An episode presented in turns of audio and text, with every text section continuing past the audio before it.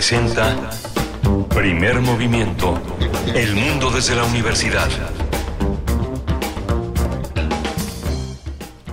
Muy buenos días, buenos días, bienvenidos. Son las siete con tres minutos de la mañana, el momento en el que inicia este esta emisión matutina de Radio UNAM, primer movimiento en vivo por el 96.1 de la frecuencia modulada y el 860 de amplitud modulada, también en la web www.radio.unam.mx. Les saludamos en este miércoles 9 de agosto del 2023, mitad de semana. Estamos con ustedes hasta las 10 de la mañana. Está Rodrigo Aguilar en la producción ejecutiva. Nos acompaña también Arat Rebollar eh, del otro lado del cristal, Antonio Quijano, jefe de noticias, y el señor Jesús Silva frente a la consola en la operación técnica de la consola y Miguel Ángel Quemain en la conducción, en los micrófonos. Buenos días, Miguel Ángel. Hola, Berenice, buenos días. Buenos días a todos nuestros radioescuchas. Gracias por hacer sintonía con nosotros. Estamos en primer movimiento en Facebook, en P Movimiento en Twitter. Eh, díganos cómo, cómo le pinta el día. Tenemos un menú que forma parte de ese día que está iniciando para muchos de los radioescuchas. Vamos a tener el restreno de La Manzana de la Discordia con épica batalla en el Teatro Juan Ruiz del Arcón con Joana Weinsberg, directora que ha significado muchísimas obras de teatro en México y en el mundo. Fundó Brujas Producciones, es una persona que ha dirigido gran parte de nuestro teatro clásico en los últimos, en los últimos casi 30 años que tiene de, de estar al frente de una, una obra creativa muy importante. Y Rodrigo Murray, que es un actor de teatro, que es dramaturgo, que es director, que ha hecho muchísimo por el teatro infantil y muchísimo por conectar a los clásicos eh, fundamentales con la infancia y la juventud. Ahora está como parte de este elenco eh, en el que va a formar este esta esta obra La manzana de la discordia. Así es, es una adaptación de la Iliada de Homero y se presenta durante el mes de agosto en la UNAM, en el Teatro Juan Ruiz de Alarcón, en el Centro Cultural Universitario. Tendremos después en la nota nacional, bueno, el tema, el tema a discusión, a discusión pública, el rediseño de los libros de texto de la Secretaría de Educación Pública. Vamos a conversar con el doctor Ángel Díaz Barriga, estará con nosotros. Él es doctor en Pedagogía por la UNAM, investigador emérito del Instituto de Investigaciones sobre la Universidad y la Educación también de esta casa de estudios. Sí, es muy interesante este, analizar la rabia con la que han actuado gran parte de los medios de comunicación. Uno de ellos, Fundación Azteca, que la Conalitec pues eh, le arrebató a muchos productores cerca de 30 millones de libros al año, cerca de 140 millones de libros que se producen ahora en la imprenta de Querétaro y en las plantas que tienen artes gráficas establecidas por la Secretaría de Educación Pública, los talleres gráficos de la Nación. Un golpe fuerte para la economía de estas personas que han vivido del el erario público. Tenemos en la nota del día Guerrero la ola de la violencia, la ola de violencia en la entidad. Vamos a hablar con Margena de la O, editora general de Amapola Periodismo. Y por supuesto que viene la poesía necesaria en la tercera hora. Hoy Miguel Ángel Quemain les compartirá una propuesta poética para acompañar la mañana de miércoles. Y vamos a tener eh, la propuesta musical hoy en la mesa del día de Anastasia Sonaranda. Anastasia Sonaranda es guitarrista, compositora, cantadora, hizo su carrera como concertista en guitarra en la Facultad de Música de la UNAM y su trabajo ha sido influenciado por toda una cosmovisión mesoamericana en la que ha estado acompañada de eh, actores muy importantes en este proceso, desde, desde el propio Oscar Chávez, de quien era una, una, una, guitarrista muy, muy a la mano, hasta el historiador y antropólogo Alfredo López Austin, que ha sido una de las presencias fundamentales en su obra de composición. Cerramos la emisión con el doctor Plinio Sosa y la sección El Crisol de la Química. Eh, hablará de los neurotransmisores y las naves espaciales. El doctor Plinio Sosa, académico de nuestra Facultad de Química, divulgador científico, estará con nosotros para cerrar esta emisión y de una vez les invitamos a participar con sus comentarios en redes sociales. Cuéntenos sobre, por supuesto, el, tema, el tema de estos momentos, el rediseño de los libros de texto de la SEP.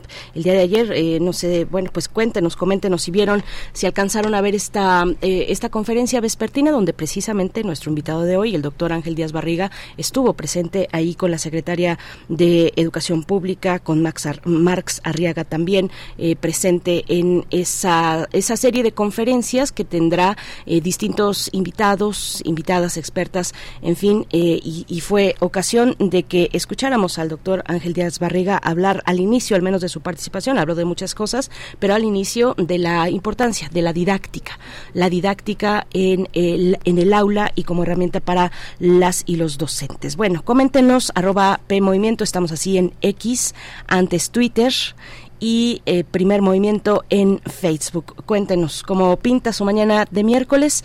Mientras, por el momento, mientras llegan esos comentarios, nosotros vamos con música. Miguel Ángel. Sí, vamos a escuchar de Lip Sync, Designer Music.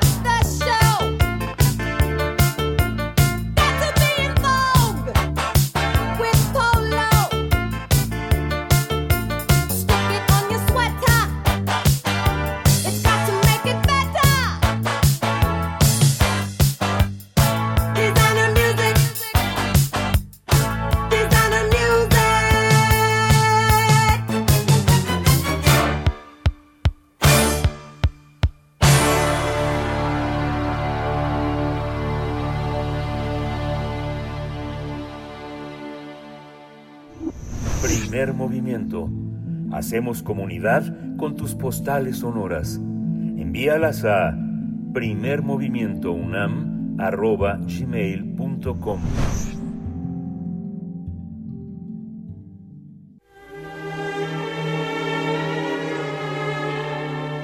Teatro, teatro, teatro.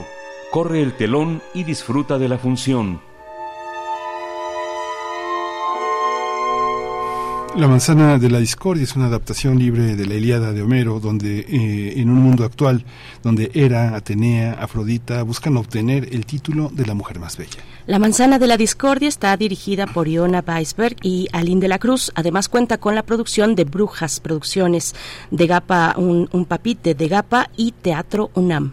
Esta versión libre de la Iliada incluye los cambios en el actuar, pensar y sentir que ha traído la digitalización en la actualidad, principalmente en las nuevas generaciones. Con referencias de videojuegos y cómics, esta puesta en escena invita al público a realizar un divertido y absurdo recorrido por los capítulos del clásico texto en los que todos los héroes de Troya se presentan ridiculizados.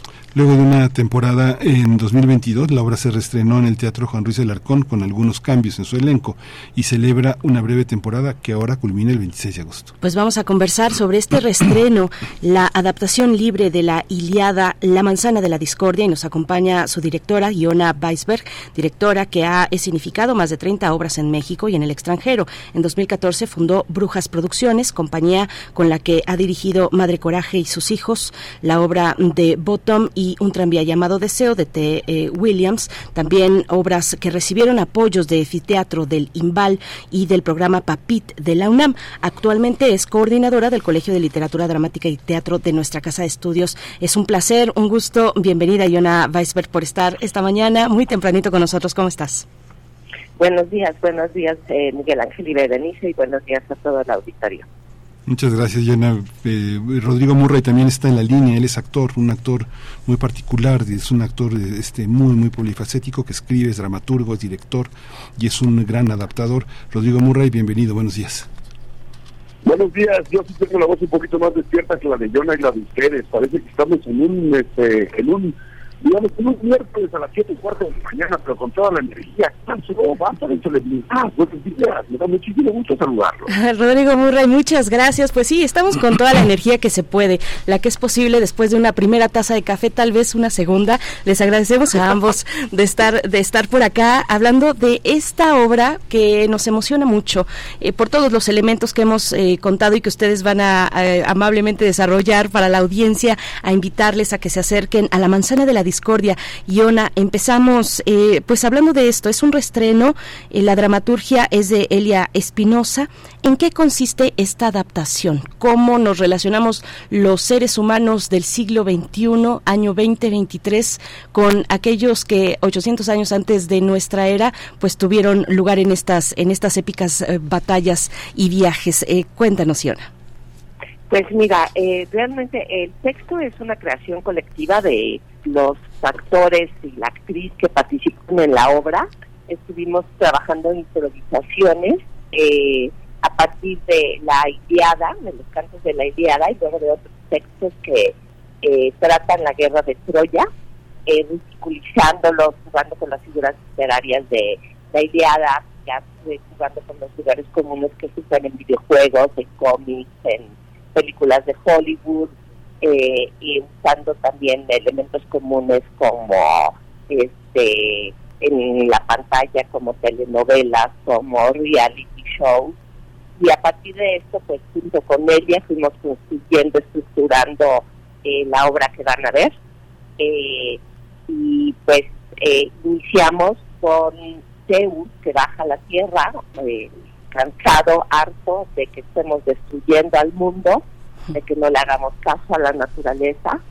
Eh, se quiere destruir al planeta y lo que vamos a ver es qué es lo que van a hacer o no las diosas eh, para que eso no suceda, cómo van a traer de, eh, tratar de, de, conseguir o de recuperar algún héroe de la guerra de Troya para eh, que convenza a la humanidad de que vivemos nuestro mundo. Eh, Rodrigo Murray, bueno, pues creación colectiva de, de, este de este texto, nos dice Guiona, eh, como parte del elenco, involucrarse a ese nivel, a nivel también de la escritura, participar en, en esta a este nivel en los contenidos, pues debe ser muy interesante cuando, en tu caso, en esta obra eh, desarrollas el papel de actor, ¿no? Y, y, no de dramaturgo o de director, como en otras ocasiones. Cuéntanos de esta de esta experiencia. En esta particularmente yo tuve muy poquita participación en esta creación colectiva, aunque sí, por supuesto, siempre salen cosas en los ensayos y uno siempre está aportando. Me parece que lo que es divertidísimo de los montajes es justamente que el, el proceso de, gestación y todo el proceso ah, eh, realmente artístico y de creación ocurre eh, durante los ensayos. Eh, luego, evidentemente, pues es una representación de todo lo que nosotros estuvimos gestando. Eh, yo tengo la suerte de trabajar con Jonah y con las brujas desde hace muchísimos años. De hecho, todos los montajes que se mencionaron, en todos he, participado y se ha formado un grupo realmente muy divertido, muy interesante, muy comprometido con eh, la posibilidad de, presentar un, tipo de teatro distinto al, al cual la gente pueda participar de forma activa. Es decir, no el espectador que llega y se sienta, sino el espectador que llega, se sienta, participa, grita, levanta la mano, opina, aplaude, eh, se pone de pie, etcétera. Eh, eh, creo que este tipo de espectáculo a mí personalmente me llama mucho la atención, me gusta, me gusta sacudir conciencias, ¿no? Que es un poco lo que estamos haciendo también ahora, porque la postura femenina en los últimos años ha cobrado un, lugar de importancia, no que no lo tuviera anteriormente, sino el que simplemente y llanamente se merece, el de la igualdad, digamos, en dado caso. Y creo que esta obra también levanta el puño diciendo, imagínense si así eran eh, eh, el trato de los dioses, eh, evidentemente los héroes, con las esclavas que tenían, si así era, las esclavas eran consideradas trofeos de guerra. Imagínate semejante barbaridad si así era entonces, y lamentablemente sigue siendo así el día de hoy, pues creo que sí tenemos que hacer un cambio por lo menos desde nuestra, desde nuestra trinchera, y nuestra trinchera es evidentemente el teatro. Entonces creo que también es un teatro que propone, es un teatro que dice, es un teatro que acusa, es un teatro que señala, y no lo hacemos desde una eh, silla o de, una curul, para llamarla con todas sus letras, sino desde nuestra trinchera, que es el teatro, evidentemente, y la universidad creo que también es, un, es una plataforma espectacular para poder hacer lo que estamos haciendo ahora, eh, y afortunadamente hemos estado en otros teatros. Pero creo que la creación de lo que vienen haciendo las brujas desde entonces, yo trabajando con ellas muy cercanamente, y, la cantidad de años en los que venimos trabajando, eh, demuestran obviamente la solidez en este trabajo, particularmente en La Manzana, que yo al público se lo recomiendo ampliamente, y ahí estamos en el Teatro Juan Luis de Alarcón, el teatro más hermoso del país, diría yo, el más el más cómodo, el más fácil, el más, eh, el más, yo, mira, yo la verdad conozco un montón de, de teatros afortunadamente, y este es uno de ellos. Y el Centro Cultural Universitario, que es una belleza, entonces yo digo, la gente debería darse la vuelta y decir, bueno, vamos a ver la mensaje de la discordia, aprende y te diviertes.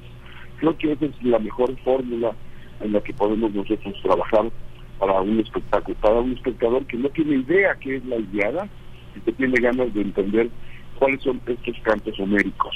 Entonces yo sí, los invito y creo que es es, un montaje que a mí me gustaría ver como espectador finalmente. Rodrigo y tú participan de la, de la enseñanza y de la formación de estudiantes de teatro. ¿Cómo llegan clásicos como estos a, a nuestros días? Digamos que hay una parte en los clásicos arquetípica, ¿no? Donde las cosas son de una manera este, que obedecen a una especie de estructura cósmica, ¿no? Y hay otra parte que está muy estereotipada por las anécdotas de la que los eh, dioses del Olimpo participan y los personajes de la Iliada y, los clásicos participan. ¿Los conocen? ¿Llegan, llegan de una manera crítica a, nosotros, podemos hacer una relectura en el presente, estamos, estamos como a la altura de esa propuesta del pasado. Pues mira, yo creo que lo que nosotros tratamos de hacer, y creo que es uno de los puntos en los cuales más nos usamos, es tratar de atraer a las nuevas generaciones, de, que fuera una forma de aproximarse a los clásicos que pudiera ser atractiva o que pudiera ser seductora para los públicos jóvenes, ¿no? Para los para los estudiantes.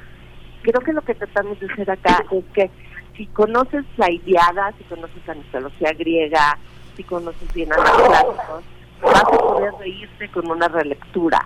Y si no los conoces, vas a poder conocerlos y también te vas a poder reír y también te vas a divertir con ellos. Y tal vez no los vas a encontrar tan tantes o tal vez no vas a, vas a darte prejuicios de que es algo que pudiera ser aburrido que pertenece a algo obligatorio que tienes que haber hecho en la secundaria, tal, algo así, yo diría.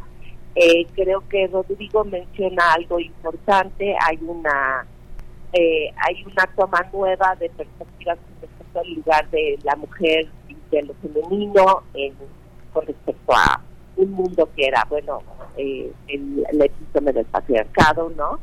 Este, hay una nueva lectura con respecto al eh, mundo queer, yo pensaría que hay toda una serie de cuestionamientos también con respecto a lo que sucede ahí y que eso también la hace divertida. Eh, para mí, tal vez lo más importante es que el público puede participar. Pensábamos mucho de el equipo que hicimos de eh, la manzana de la discordia, que la gente ya está muy acostumbrada a participar en redes, en dar opiniones, en poner like o poner eh, caritas o eh, poner comentarios. Entonces, ¿cómo trasladas, cómo traduces eso al ámbito escénico y al ámbito presencial? Eh, y esa es una de las cosas que pensábamos. No sé si estoy contestando a tu pregunta. Sí, Llena. Sí, es que justamente eh, las viejas ideas parecen nuevas cuando se, se, ven en el tono de las redes sociales, porque parece que ahora la gente tiene derecho a opinar. Sin embargo, las opiniones, Rodrigo, están muy en el tono del ayer, donde no había ni redes sociales, ni celulares, ni nada, que era el rumor. ¿Cómo, cómo circula también esta, esta parte del lugar común a través de lo que la gente piensa? Que piensa y lo que desde el punto de vista del creador es un es un es un este es un lugar común o es un estereotipo cómo se juega eso cuando se le da la voz al público Rodrigo bueno tengo la sensación que las cosas pueden ser aburridas o distantes en la medida en la que no se conocen. Eh, evidentemente cuando uno se pone a leer la Iliada tal cual y no entiendes cómo está escrita ni por quién fue escrita por tantos tantas voces del pasado, podría llegar a decir que cosa más aburrida, es incomprensible y saquen este, este, este ladrillo de aquí enfrente. En la medida en la que uno entiende y se pone un poquito en los zapatos de aquellos que estuvieron justamente, no solamente escribiendo, sino viendo y oyendo esos relatos y esos cantos que provenían de muchas partes en el pasado y de muchas voces, pues me parece que, que, la visión cambia radicalmente. Es decir, no todos fueron buenos buenos o malos malos en el pasado, ni somos buenos buenos ni malos malos Entender esas constantes humanas a mí me parece fundamental. Es decir, aquellos que se enamoraron hace 15 siglos y aquellos que nos enamoramos hoy y aquellos que se enamorarán dentro de 15 siglos, van a sentir exactamente lo mismo. Es una maravilla. Y pensar que los deseos de poder, eh, los deseos de, la avaricia, eh, eh, el amor, las pasiones, la sed, el hambre, ese tipo de cosas que son constantes en el ser humano y no dependen de una clase social ni de un entendimiento como tal, no, no dependen tampoco de un elevado nivel intelectual, me parece que eh, eh, cuando nos ponemos en esos zapatos y comprendemos y entendemos y somos empáticos con lo que estamos tanto viendo, leyendo, sucediendo, comprendiendo, etcétera, hay un cambio radical, me parece que ahí es cuando nosotros podemos avanzar. No de otra manera. Entonces, sí, sin duda alguna, creo que hay muchas cosas que no le corresponden al pasado, como por ejemplo las redes, los teléfonos celulares, etcétera, se acoplan perfectamente para poder contar esta historia. No, no, no mucho justamente de ser una historia aburrida, al contrario, se vuelve, yo yo calculo que es la primera telenovela muy bien escrita, ¿no? pero muy, muy bien escrita. Es un, el, tema realmente de es un telenovelón y empieza medianamente con un concurso de diosas que termina con el rapto de una mujer de un, de un país vecino, ¿no? y el otro país decide ir a buscarla. me parece el tema debería ser recurrente eh, en, la televisión y en todas partes, y nosotros tendríamos que tener a los héroes, esos héroes griegos y troyanos, evidentemente como dentro de nuestro lenguaje coloquial. Lamentablemente no es así. Pareciera que todo lo que se hace en referencia a, a aquellos antiguos tiene que ser venerado, respetado, yo no estoy diciendo que tenemos el respeto para nada, pero sí quitarnos del pedestal. Es decir, era carne de, era gente de carne y hueso, como nosotros, iban al baño todos los días. Entonces, eh, quitarle un poquito esta, esta impresión de intocables y acercarnos a comer y a hablar con nosotros de echar una en un bar. Me parece que es mucho más sensato y mucho más divertido. Por eso creo que dependiendo cómo se vea y cómo se eh, eh, cómo, cómo, cómo abordes justamente cualquier, cualquiera de estos montajes, pues es, es el resultado que vas a tener. Y creo que nosotros ahora sí que lo abordamos lo abordamos y lo abordamos, porque a mí me divierte muchísimo la experiencia. Por supuesto, sí, y ya se nos cuecen las habas por ir, por eh, ser parte de este estreno que ya tuvo lugar el pasado 3 de agosto y hasta el 26 de agosto. Eh, voy, a, voy a hacerles un planteamiento a ver qué les parece, tal vez estoy completamente equivocada, pero al escucharles y al ver también por pasar por estos micrófonos eh, cada semana, pues estamos entrevistando gente de teatro desde, pues desde siempre, desde hace mucho tiempo, desde todo el tiempo que tenemos de vida en este espacio y, yo veo que hay un, auge actualmente en las adaptaciones. Iona, eh, Rodrigo, eh, eh, ¿ha, sido, ¿ha sido siempre tiempos de adaptar las obras clásicas o es que hoy tenemos tal vez insumos que nos dan una, una ebullición social en, en, digamos, para este caso, en, en, la manifestación y en la protesta pública, insumos suficientes y vastos para poder acercarnos incluso a la reinterpretación de estos textos clásicos del pasado. Eh, por ejemplo, eh, aquí mismo en México tuvimos una Medea el mes pasado, si no me equivoco, que hace una adaptación a la, realidad y nos podemos ir a otros lugares. En París el mes pasado también otra Medea cuya eh, protagonista es una joven mujer negra y de talla grande, que diríamos gorda, como, como también las personas que hacen activismo gordo dicen, llámenos gordas. Bueno, pues ¿Cómo, ¿Cómo ven todos estos elementos? Estamos en un momento particularmente eh, propicio para la adaptación de estos clásicos, para mirar con, nuestros ojos y, por supuesto, eh, poniendo en contexto una obra de hace 2.800 años. Eh, ¿cómo, ¿Cómo lo ven? Es, un, es una cuestión para que, que, les lanzo a ambos, pero empezamos contigo, Yona. Mira, yo te diría que son las dos cosas. O sea, las primeras obras que escribieron Shakespeare y sus contemporáneos eran adaptaciones o reescrituras de textos que habían escrito dramaturgos anteriores a, a a compañeros. Y me explico, o sea, por ejemplo, Rey Lear, una adaptación de un Rey Lear anterior, y eh, Hamlet es una adaptación de una leyenda eh, que circulaba, de una leyenda eh, danesa, que en una película sobre la leyenda. Eso es siempre ha sucedido. Podría seguirme de cosas que siguiendo adaptando Chile, etcétera, ¿no? Eh, por otro lado, creo que hay una tendencia contemporánea que tiene que ver con una revisión, con una crítica, con un eh, con una eh, retomar textos ya existentes desde cierta perspectiva crítica que tiene que ver con con cómo revisarlos en función a las problemáticas y a la postura crítica eh, del siglo XXI, que revisa, como ya mencionó Rodrigo, eh, la postura de la mujer, eh, el patriarcado, el feminismo, este, tal vez de los colonialismos, tal vez ciertas luchas culturales, tal vez ciertas luchas sociales, tal vez ciertos movimientos económicos. Entonces creo que son las dos las que eh, las que se dan en este en, en ese sentido, ¿no? Eh, eso es lo que te diría, no sé, Rodrigo, si quisiera agregar algo. Rodrigo, por favor, eso y el humor también, digo, te lo pongo ahí, eh, eh, también la cuestión del humor, cómo, cómo manejar el humor en una adaptación, en la adaptación de una obra antigua, ¿no? Con, que, que, que viene de una antigüedad que formuló la comedia misma.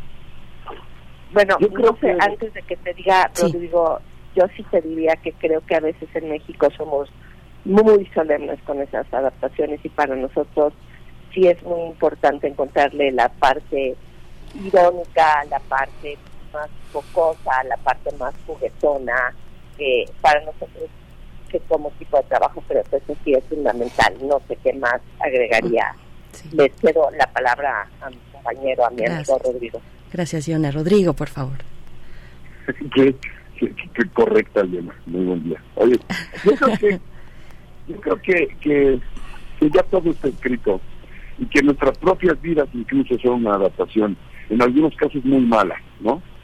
En algunos casos la gente tiene muy malas adaptaciones de vidas anteriores. Eh, es decir, constantemente vemos, por mencionar algo, simplemente por una mención, que el sistema destruye a un candidato a la presidencia. No sé si les suena, no sé si se acuerdan, ¿no? Me refiero a Julio César. Y eventualmente en el norte del país sucedió algo parecido. Eh, y entonces yo creo que hay adaptaciones que son buenas y hay adaptaciones que son malas. Pero todo, absolutamente todo ya está escrito. Creo que la gran diferencia depende del cómo. Y en el cómo interviene evidentemente el humor. Si nosotros pretendemos hacer el día de hoy una obra más solemne que los propios griegos o que o vamos a hacer un, un Shakespeare mejor que en el globo de, de, 1600, pues creo que estamos haciendo fuera de la basílica. Pero si nosotros desde nuestra perspectiva tratamos de hacer el eco social que al espectador del día de hoy le va a llegar como un referente, pues me parece que entonces lo estamos haciendo bien. Porque de qué estamos hablando, de lo que estaba hablando hace rato, es decir, las constantes humanas van a seguir siendo las mismas. Entonces, todos los dramaturgos modernos y los dramaturgos contemporáneos, pues van a escribir o vamos a escribir con cosas que ya tienen que ver con, con esta cosa genética que es imposible quitarnos de encima. Vamos a hablar de problemas humanos, y esos problemas humanos y esos conflictos humanos pues provienen desde hace, por lo menos en la escritura, más de 7.000 años. Entonces creo que sí, en efecto, yo creo que sí, todo es una adaptación, incluso la vida de nuestros oyentes. este programa, por supuesto, que es una adaptación. Sí, es interesante esa versión. Lo que pasa es que, digamos que en esta, en esta, en la estructura del mito, lo que lo que cuentan las historias, es que uno ve que eh, Yona está en el tema por una parte de las genealogías y por otra parte de las posibilidades, digamos que son dos juegos que están armados y están ahí. Por eso, digamos que uno ve el poder que tiene publicitario Barbie, ¿no? Digamos que hay una hay una hay una visión muy intensa y en estos personajes femeninos que están muy fuertes.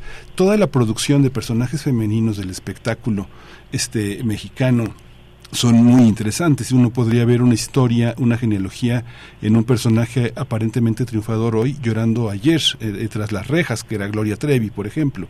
¿no? O, el drama de Alejandra Guzmán, ¿no? Pensando en que la genealogía tiene que ver con una familia de actrices, ¿no? Y, este toda esta idea del padre Enrique Guzmán. Y ahora lo ve uno ve uno todos estos estas formas de titanes que son Xochil Galvez, este la, eh, la, la, esposa del expresidente Calderón, este la propia este no primera dama, toda esa parte cómo la observan, cómo se observa desde el teatro, qué nos dice el teatro y los personajes que ustedes abordan de este mundo, lo hace legible, Yona.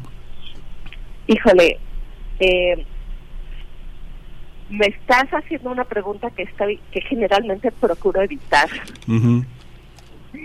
Este, eh, porque creo que no estás hablando de... de evitarla. este, eh, creo que ahorita hay una cuestión que tiene que ver con lo que hemos hecho las mujeres para visibilizarnos y para ocupar lugares que no ocupábamos y también cómo ciertos movimientos políticos y ciertas políticas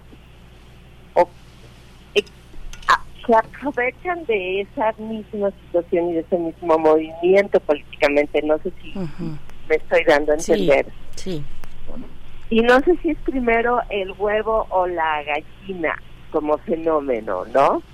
Eh, eh, porque además en mi, en mi imaginario las justo las personas que, que mencionas pertenecen a fenómenos políticos y sociales muy distintos. Creo que eh, me, cambié el canal, estaba yo pensando en diosas griegas y de repente este, fui a políticas, este, a políticas mexicanas. Eh, eh, híjole, no, no, no sabría, no, creo que me, me quedé un poco muda en, en ese sentido. No, es una realidad muy de la que estamos metiéndonos nosotros, ¿no? Estaba yo pensando en la primera para mí son de estas adaptaciones de Medea o tal vez de Alejandra Guzmán o ya te a los motivos de luz, ¿no? Que es una película, si no mal me equivoco, de casas de hace años, siglos, décadas, no sé, eh, eh, de hace tanto tiempo y regresarlo ahorita al 2023 después de la pandemia, las este, redes sociales, eh, TikTok, inteligencia artificial, ya me pone en otro canal. Sí, hay una parte también, digo, yo hace más de 40 años estuve en el CCH y una de las, una de las, este, uno, uno de los eh, eh, más fuertes que, que vi en, cuando estudiaba autores grecolatinos era el personaje de Antígona. Jamás pensaba que iba a pensar que iba a haber a madres en todas las zonas del país buscando a sus hijos, ¿no? Tratando de desenterrarlos con sus uñas. O sea, hay una parte, ¿cómo, ¿cómo regresan los mitos, Rodrigo? Como tú que has trabajado de una manera increíble el, trabajo infantil y juvenil, ¿Cómo, ¿Cómo logras pensar alguien que no ha leído, no ha tenido la oportunidad de ver esos mitos, cómo lo introduces como, como dramaturgo, como, como actor, como director? Porque está totalmente ligado lo que has hecho en la vida como, como dramaturgo de, para público de niños y de jóvenes a lo que estás haciendo ahora, ¿no? Bueno, yo calculo que en principio eh, la narradora de esta manzana de la discordia es más o menos que Cassandra. Ajá. Cassandra es el personaje que puede, que eh, eh, predecir el futuro, bueno, no, no predecirlo, sino verlo, y que curiosamente tiene, eh, gracias al propio Apolo, la prohibición de que la gente le crea. O sea, la maldición de Cassandra es una cosa que viene arraigada no por cualquier, no, o sea, no, no es un invento, ahora sí que no es un invento griego, ¿no? Y Cassandra puede ver todo lo que va a suceder y si lo aplica, la gente no le va a creer. Joder, pues, ¿en qué, mundo estamos vivos? O sea, pues, ¿a quién se le ocurrir escribir eso? ¿No? Eso yo no creo que venga de una cuestión que a alguien se le ocurrió. Eso lo vivieron. Eso, eso estuvo así, tal cual. Entonces yo, sí, sí, si me preguntas, bueno, ¿qué pasa con toda esta parte eh, mitológica, qué pasa con toda la parte de eh, de la reconstrucción, de esa reconstrucción de hechos y de, de fenómenos en la antigüedad, en el presente, yo sin duda alguna diría, bueno, pues simplemente a revisarlos, ¿no? Los estamos, los estamos repitiendo constantemente. Somos eh, una máquina que repite las cosas del pasado porque simplemente, lamentablemente, como ya lo hemos dicho incansablemente, pues no tenemos memoria. Entonces, el que eh, eh, aquel que no tiene memoria está destinado a, repetir su pasado y eso es lo que estamos haciendo una y otra vez. Entonces, bueno, pues ¿qué es lo que hacemos nosotros? ¿Desde qué lugar nos ponemos? Porque finalmente sí leímos la idea y queremos decirles, oigan, está padrísima esta historia. Mira, seguramente te vas a sentir identificado o identificada en algunos de sus personajes, ahí te va.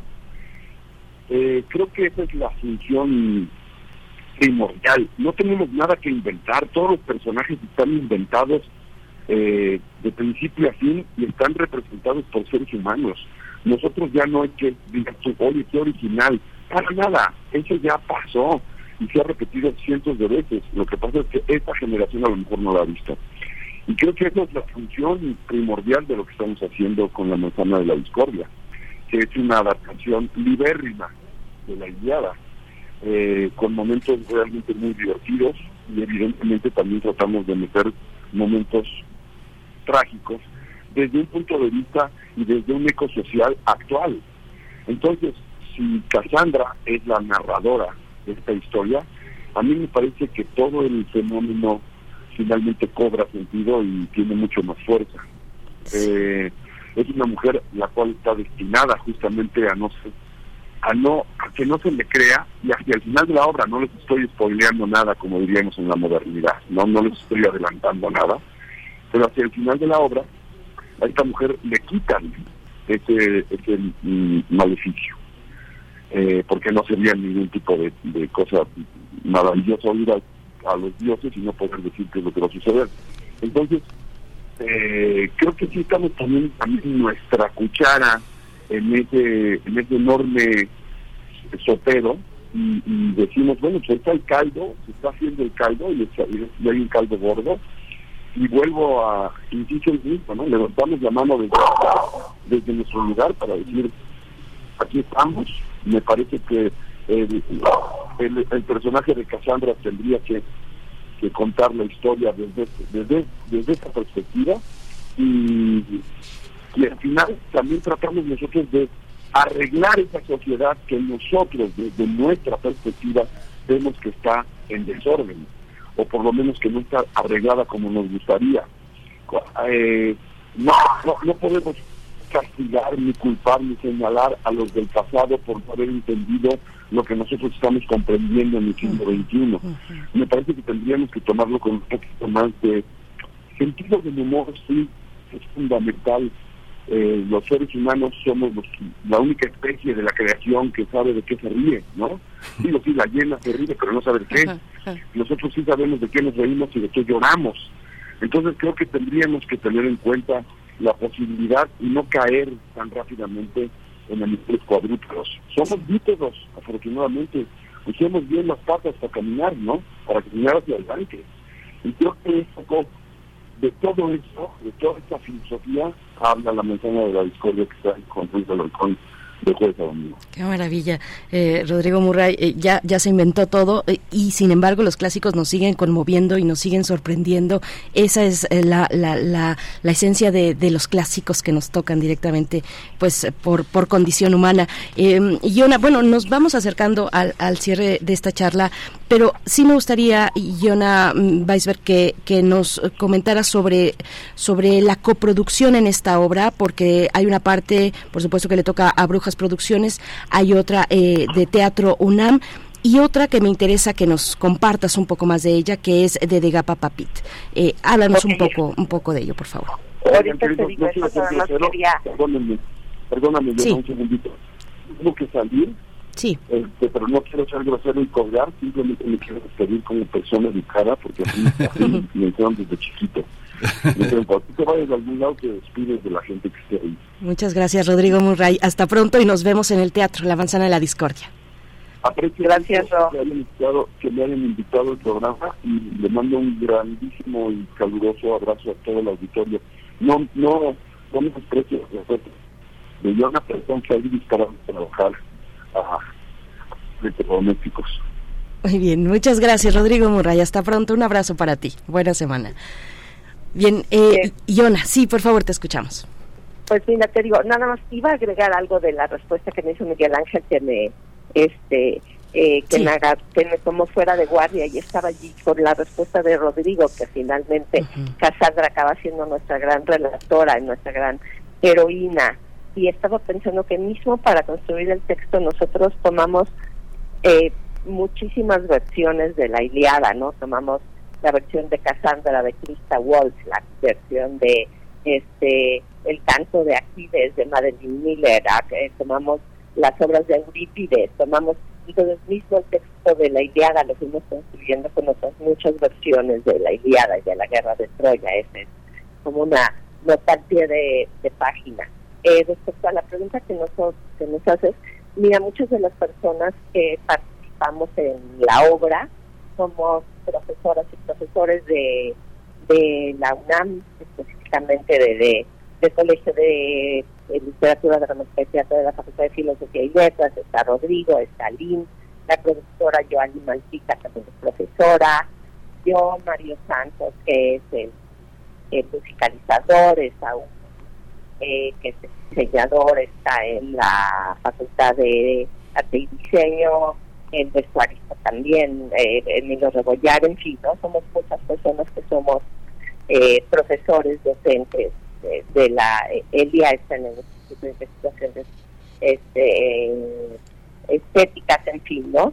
Eh, nosotros eh, hay un proyecto para de apoyo para innovación este, tecnológicas, son apoyos de investigación que da la dirección de eh, personal académico, la GAPA, nosotros pedimos un apoyo, ese es el apoyo que tenemos del PAPIT,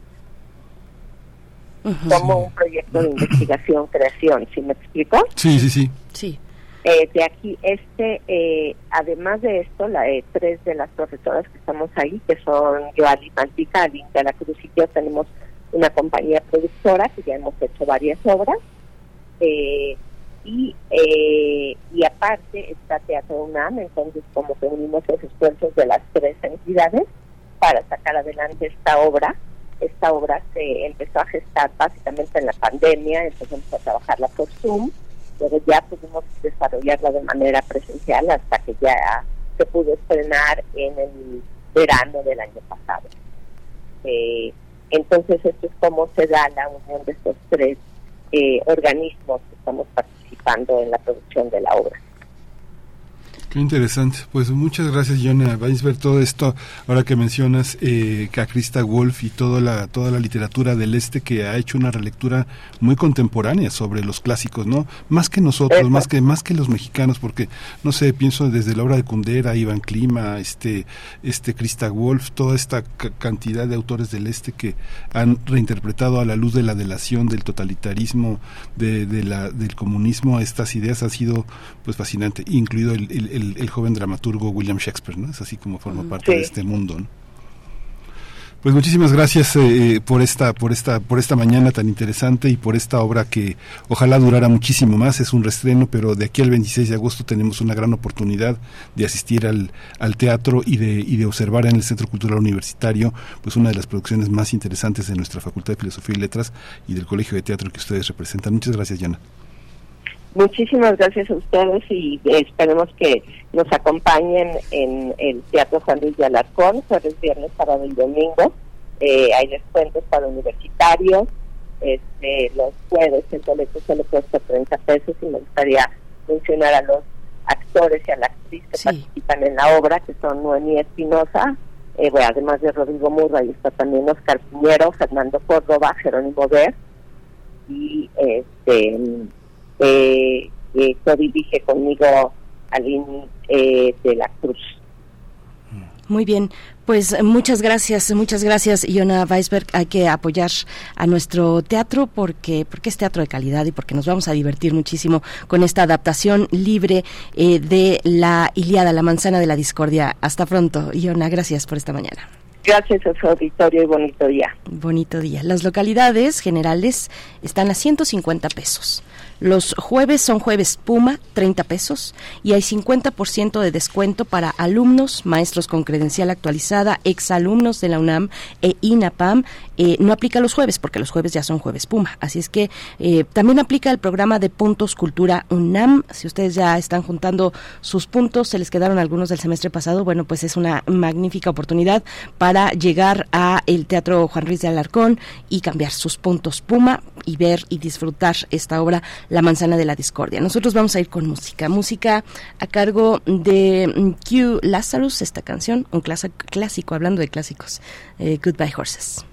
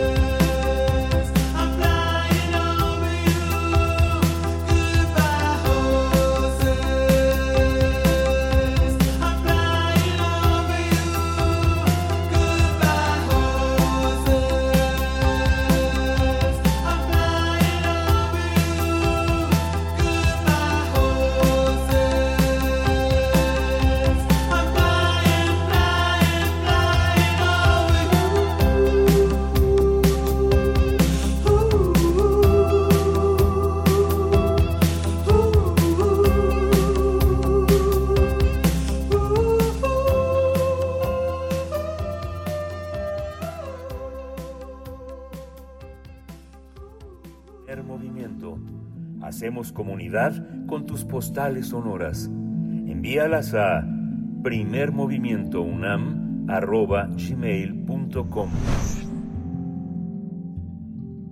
7 con 54 minutos de la mañana. Eh, estamos ya llegando al cierre de esta primera hora de transmisión, pero vamos a invitarles a escuchar de nuestros compañeros, compañeras y colegas de UNAM Global, eh, una producción sobre las ciencias agroforestales, la licenciatura para afrontar los retos ambientales. La ENES Morelia se prepara desde el 2020 con una nueva generación de profesionales que busca la reconciliación con el medio ambiente y así transformar de manera política las prácticas agroforestales. Así es que vamos a escuchar y un saludo, por supuesto, un abrazo a nuestros colegas de UNAM Global. Vamos con ello. Yo no me veo trabajando para nadie, yo veo, me veo como creando algo que le sirva a las demás personas. El problema es de dónde vamos a jalar el agua. Yo quiero como seguir este ámbito de poder este llevar al campo las cosas que se aprenden en la, en la escuela, que no se queden nada más allí en papeles archivados. María del Rosario es originaria de Ichaqueo, Michoacán.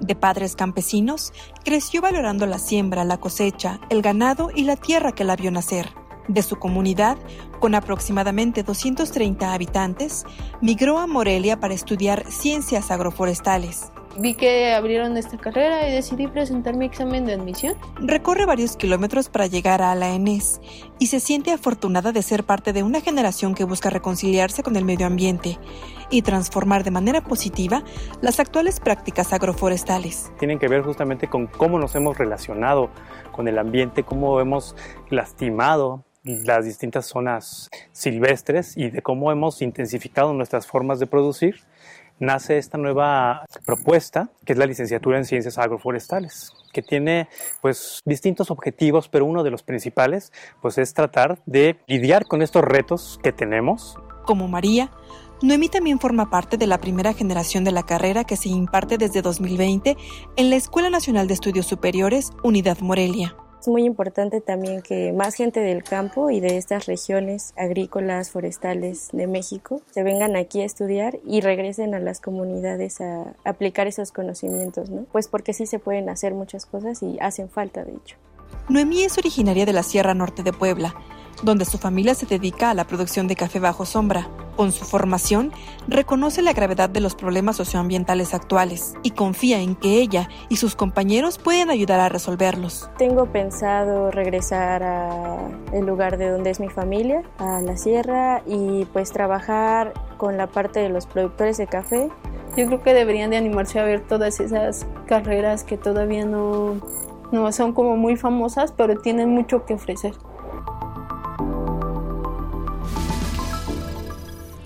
Pues sí, se trata también de difundir, de compartir con ustedes todo eh, lo que la UNAM tiene en oferta académica. Ya escuchábamos, a veces no sabemos, falta difusión, eh, no sabemos eh, pues la riqueza, la riqueza, las opciones, la gran variedad de opciones que tenemos dentro de nuestra universidad que, bueno, pues en esta semana, como ya sabemos, inició el año, el ciclo escolar, el semestre o el año, dado el caso del, del sistema en el que uno se encuentra y bueno, pues eh, la, hemos dado también al inicio de semana eh, algunos números, la numeralia de pues de cómo está compuesta nuestra comunidad.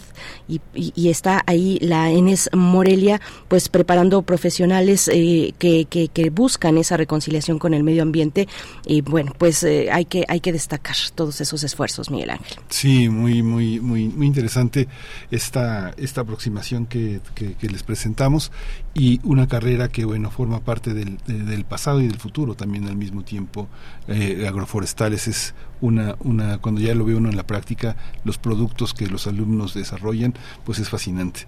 Pues vamos ya nos aproximamos al, al cierre de esta primera hora. Quédese con nosotros. Vamos a, a la segunda hora de primer movimiento. Esto es Radio UNAM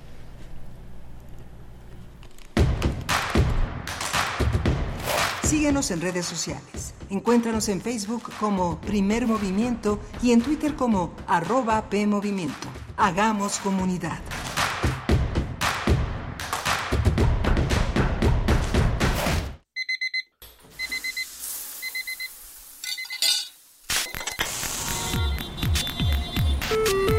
Próxima estación.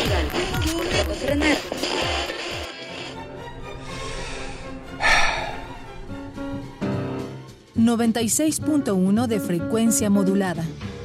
860 de amplitud modulada. Transmitiendo desde Adolfo Prieto 133 en la Colonia del Valle. XEUN. Radio UNAM. Experiencia sonora.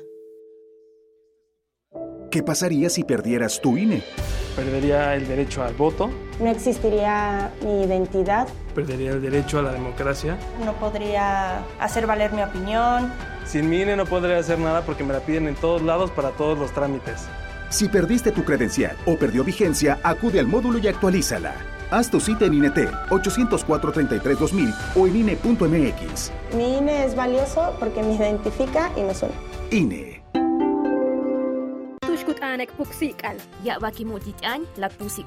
Donde el corazón habla. Asiste a la séptima emisión de la Feria de las Lenguas Indígenas Nacionales FLIN 2023. Dedicado a las lenguas de la región del Mayab en el sureste de México. Del 9 al 12 de agosto en Felipe Carrillo Puerto, Quintana Roo. Consulta todas las actividades en www.inali.gov.mx.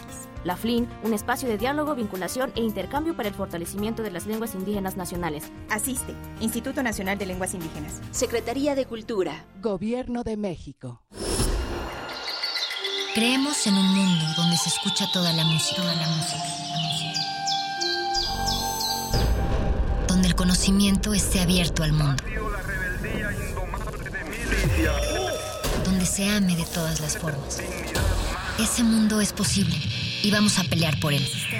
Resistencia modulada. De lunes a viernes, de las 20 a las 23 horas, por el 96.1 de FM, Radio UNAM. Experiencia sonora.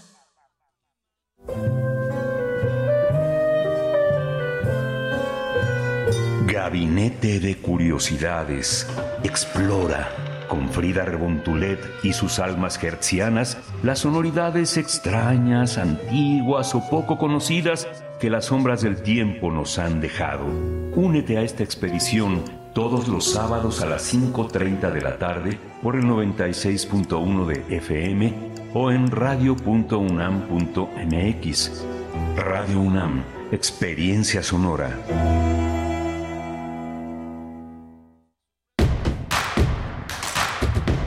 Encuentra la música de primer movimiento día a día en el Spotify de Radio UNAM y agréganos a tus favoritos.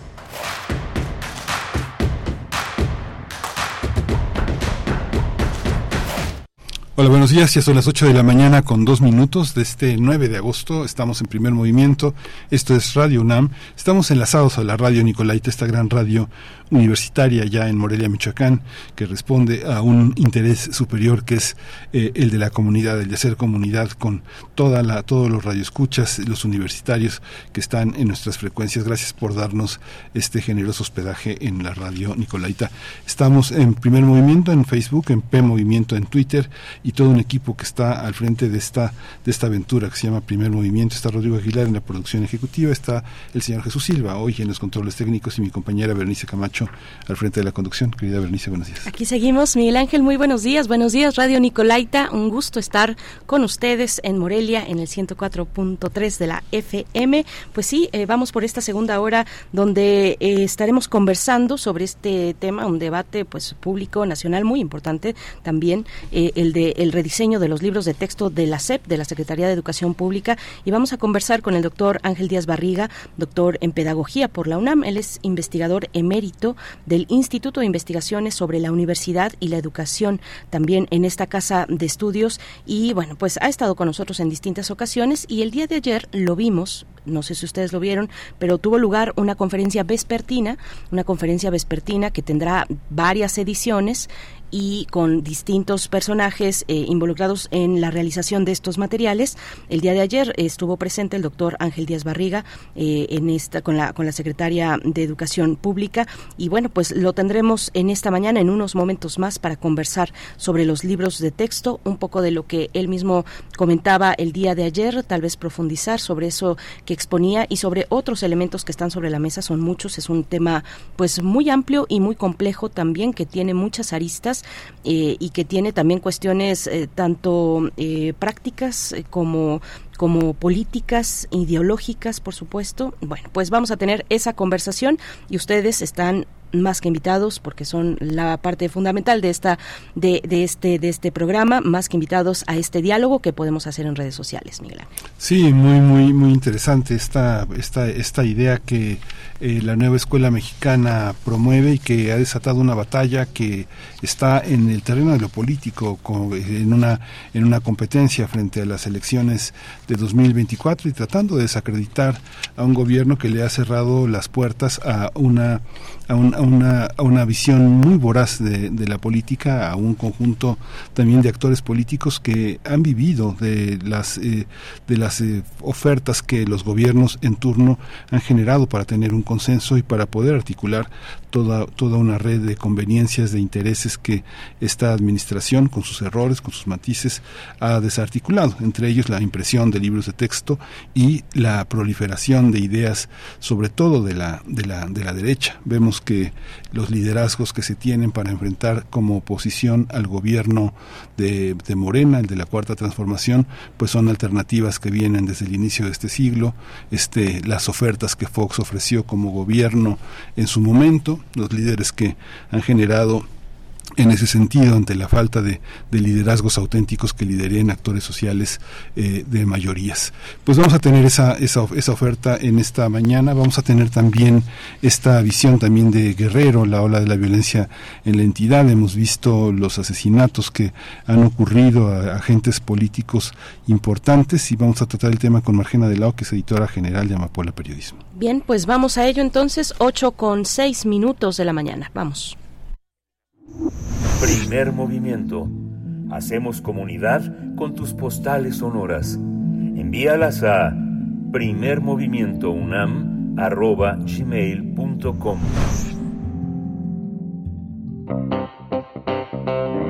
Nota Nacional a unas semanas de iniciar el ciclo escolar 2023-2024, los nuevos libros de texto gratuitos que la Secretaría de Educación Pública, la SEP, ha generado, ha generado una hora de, una hora de crítica supuestamente porque contienen errores tipográficos y conceptuales. Además se dice que hay imágenes tomadas de Internet y se colocaron fechas históricas inexactas. En los últimos días hemos escuchado a algunos especialistas que han criticado el contenido, algunos de las, las partes eh, en los contenidos de los libros de texto, ya que contienen errores errores en disciplinas como música, matemáticas, ortografía, geografía. Estos errores han sido documentados por expertos, expertas, también en espacios periodísticos que han criticado el proceso que se ha llevado, eh, que, ha llevado a la Secretaría de Educación Pública para la elaboración de estos libros de texto. A esto se suma que los padres de familia cuestionan que los ejemplares incluyen temas de educación sexual, igualdad de género, diversidad de familias y lenguaje inclusivo. No todos los padres de familia, sino los que están organizados, sobre todo en los organismos de la derecha. El presidente López Obrador aseguró que los libros seguirán distribuyéndose a lo largo del país, incluso se llevarán a cabo conferencias vespertinas, como ya lo vimos el día de ayer, para analizar el contenido y demostrar eh, que, que es correcto, en todo caso, hacer un diálogo respecto a este tema. Pues vamos a conversar sobre estos nuevos libros de texto y la polémica sobre su contenido. Hoy está con nosotros el doctor Ángel Díaz Barriga, doctor en Pedagogía por la UNAM, investigador emérito del Instituto de Investigaciones sobre la Universidad y la Educación de la UNAM y uno de los arquitectos fundamentales de la idea de la nueva escuela mexicana. Doctor Ángel Díaz Barriga, bienvenido. Buenos días. buenos días, un gusto saludar con, eh, con usted y su audiencia. Gracias, doctor. Eh, buenos días, bienvenido. Eh, ¿qué, es, ¿Qué es la nueva escuela mexicana? ¿Cómo distinguirla de lo que venía siendo la educación en nuestro país, doctor? Bueno, es, es un proyecto educativo este distinto a los que ya conocemos, a, los que ya están establecidos, que busca fundamentalmente este formar a un ciudadano de otra manera estamos acostumbrados a que los alumnos se formen a partir de conocimientos que adquieren por disciplinas. Lo que busca este modelo es este que, que los maestros vayan formando al estudiante a partir de problemas. Y para eso se les sugiere trabajar por proyectos y en particular se les este se establece que que, que los este alumnos vayan avanzando poco a poco y vayan integrando conocimientos disciplinarios a partir de lo que el proyecto va demandando. No hay un proyecto para todas las escuelas mexicanas, sino que en cada consejo técnico escolar, que la reunión de maestros mensual, se analicen este, lo, los, lo que está aconteciendo, la forma como están trabajando los alumnos, pero también algunos problemas del contexto donde la escuela se ubica, de suerte que puedan ir adecuando lo que acontece en el entorno escolar este para en el proceso de aprendizaje de los alumnos. Sí, esta, esta visión también tiene que ver con una nueva consideración sobre lo que es el ciudadano, lo que, lo que puede aprender y contenidos que están ubicados en una, en una visión sobre todo humanista. ¿Podría explicar un poco en, qué consiste formarse en esta nueva perspectiva, doctor? ¿Y cómo se arma de, de alguna manera comunitaria este sentido, este sentido de diálogo entre autoridades docentes y docentes y alumnos? y la consideración que en este papel juegan los, los padres de familia en cada escuela. Este, bueno, la escuela es una, una institución este, que está inserta en un contexto, en una, en, una comunidad. Este, puede ser esta comunidad urbana, también puede ser una comunidad rural. Este, a partir de reconocer que la escuela está inserta en una comunidad, lo que se busca es que la escuela se vincule de alguna forma con lo que está aconteciendo con la comunidad. Pero de, en ese sentido aquí entran los padres de familia, porque la pandemia mostró que los padres de familia ingresaron a la escuela, contribuyeron con los procesos de aprendizaje de sus hijos. Y lo que hoy se busca es que los padres de familia que ya entraron a la escuela permanezcan en ella. Y permanezcan en ella para trabajar los procesos de formación de los alumnos en función de una serie de problemas que se hayan elegido en colectivo, esto es en el Consejo Técnico Escolar, y a partir de ahí quizás lo, el, la tarea un poco más complicada en la escuela es ver cómo logra desde un proyecto de trabajo, un proyecto de aprendizaje que se construya en el Consejo Técnico Escolar, cómo logra ir articulando conocimientos que proceden de, distintas disciplinas. Esto ha llevado en particular en los libros de texto, parece que en ese sentido como que la, la sociedad tardó tiempo en darse cuenta, porque el plan de estudios fue publicado en agosto de, de, año pasado, de 2022, este, pero la sociedad tardó tiempo en darse cuenta de lo que implicaba este cambio en el plan de estudios, porque lo que implica es precisamente que desaparecen las disciplinas. Entonces, ahora que la sociedad percibe que no hay el libro de matemáticas, el libro de, que históricamente ha habido de matemáticas, o el libro de lenguaje, o el libro de historia, etcétera, sino que los tres libros que se le están entregando al niño de los cinco, tres libros son de proyectos, eh, proyectos comunitarios, proyectos de escuela, proyectos de aula, un libro que se llama Nuestros Saberes, que en realidad en este libro vienen contenidos disciplinarios, pero vienen organizados de otra manera.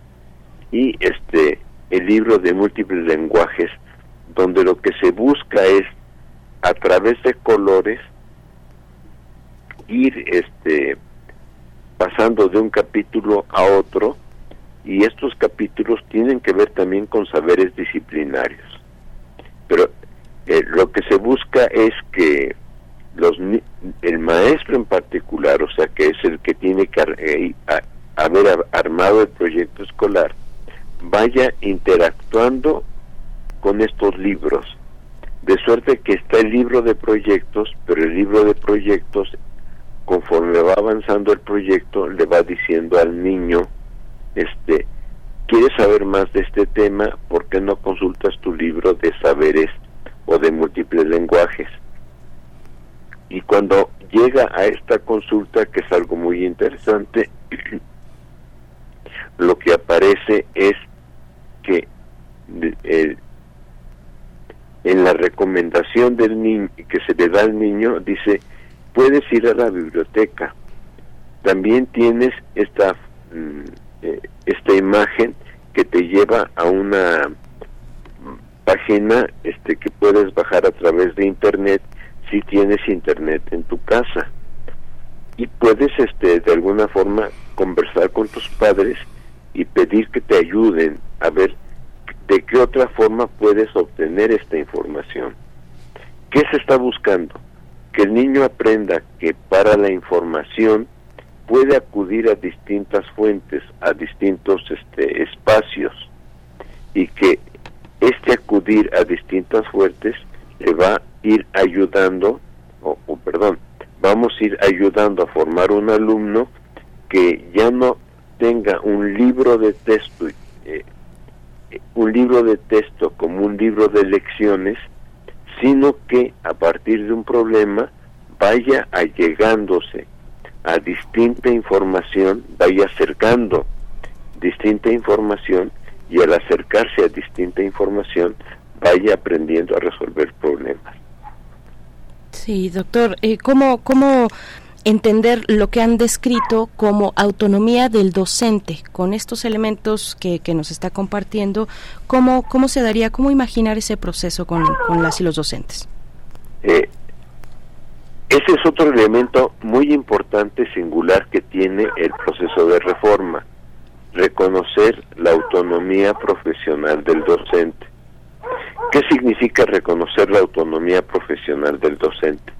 Reconocer que un profesor tiene conocimientos profesionales, conocimientos pedagógicos, conocimientos curriculares y conocimientos que provienen de su experiencia y que a partir de este de estos conocimientos en colectivo esto es un poco lo que está planteando el, el proyecto que en un trabajo colectivo en el consejo técnico escolar el docente vaya este tomando decisiones o sea este sobre este en qué consiste el proyecto escolar que lo discuta pero además cómo va a trabajar con el grupo de cuarto o con el grupo de primero según el grupo que le haya correspondido.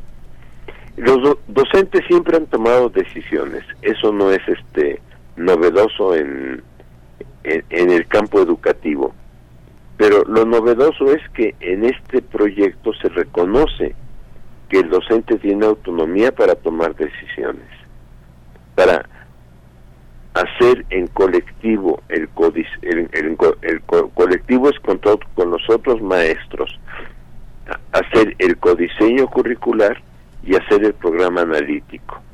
El programa analítico es una interpretación del programa que tiene el plan de estudios del programa sintético. En este momento los programas sintéticos ya están desde enero de este año en la página de la SEP.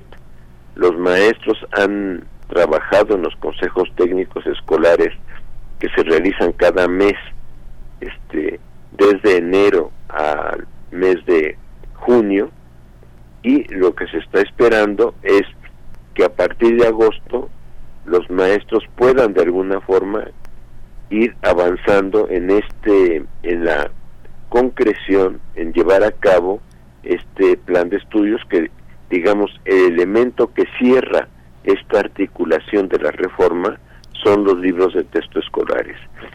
En este momento que la sociedad se está dando cuenta de qué implica este cambio en la formación del alumno, es donde algunos sectores este, han dicho no estoy de acuerdo, son pocos, pero este fundamentalmente es donde eh, queda la pregunta para los padres de familia entonces, ¿cómo va a ser la escuela de mis hijos? Es importante porque yo pienso que este proceso que se ha seguido en la reforma lo que está eh, llevando es a una discusión dentro de la sociedad mexicana de cómo queremos que sea la educación que realizamos con nuestros este, estudiantes.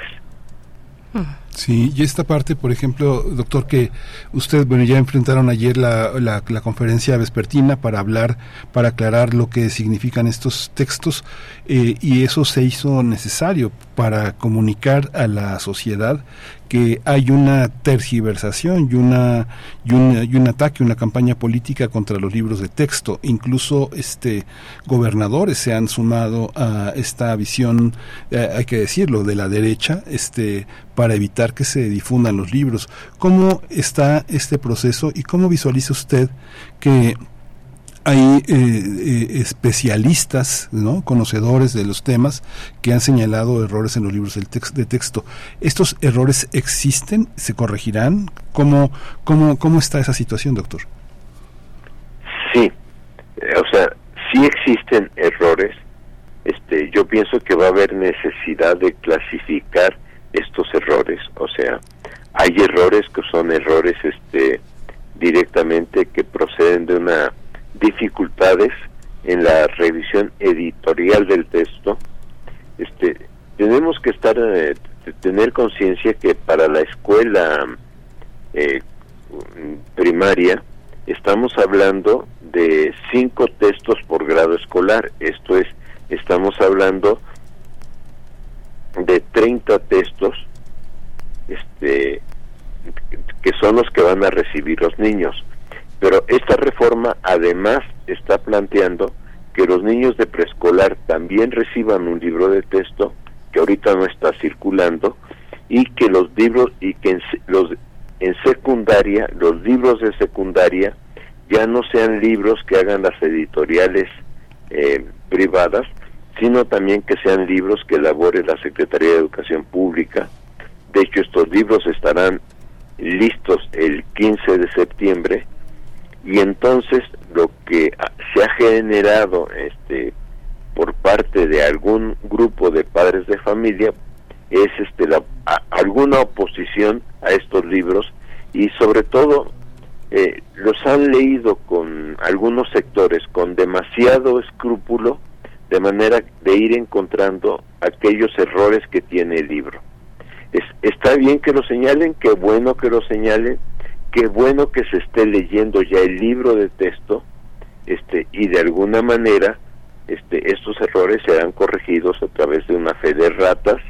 En la mayoría de los casos son eh, errores este que no deben existir debo decir no debían haber existido en el libro de texto pero lamentablemente por la cantidad de libros que se están elaborando y las condiciones, digamos, de los tiempos que se han venido, sobre todo en los libros de secundaria, no tanto en los de primaria, porque los de primaria la convocatoria para elaborar estos libros se hizo desde 2021, de manera que ahí se seleccionaron, ahí se inscribieron 1.900 personas y quedaron seleccionadas después de un proceso de trabajo con ellos, de pequeños cursos, etcétera, quedaron cerca de 900 personas que profesores, eh, todos ellos profesor, profesores, yo pienso que eso es también lo que ha llamado mucho la atención,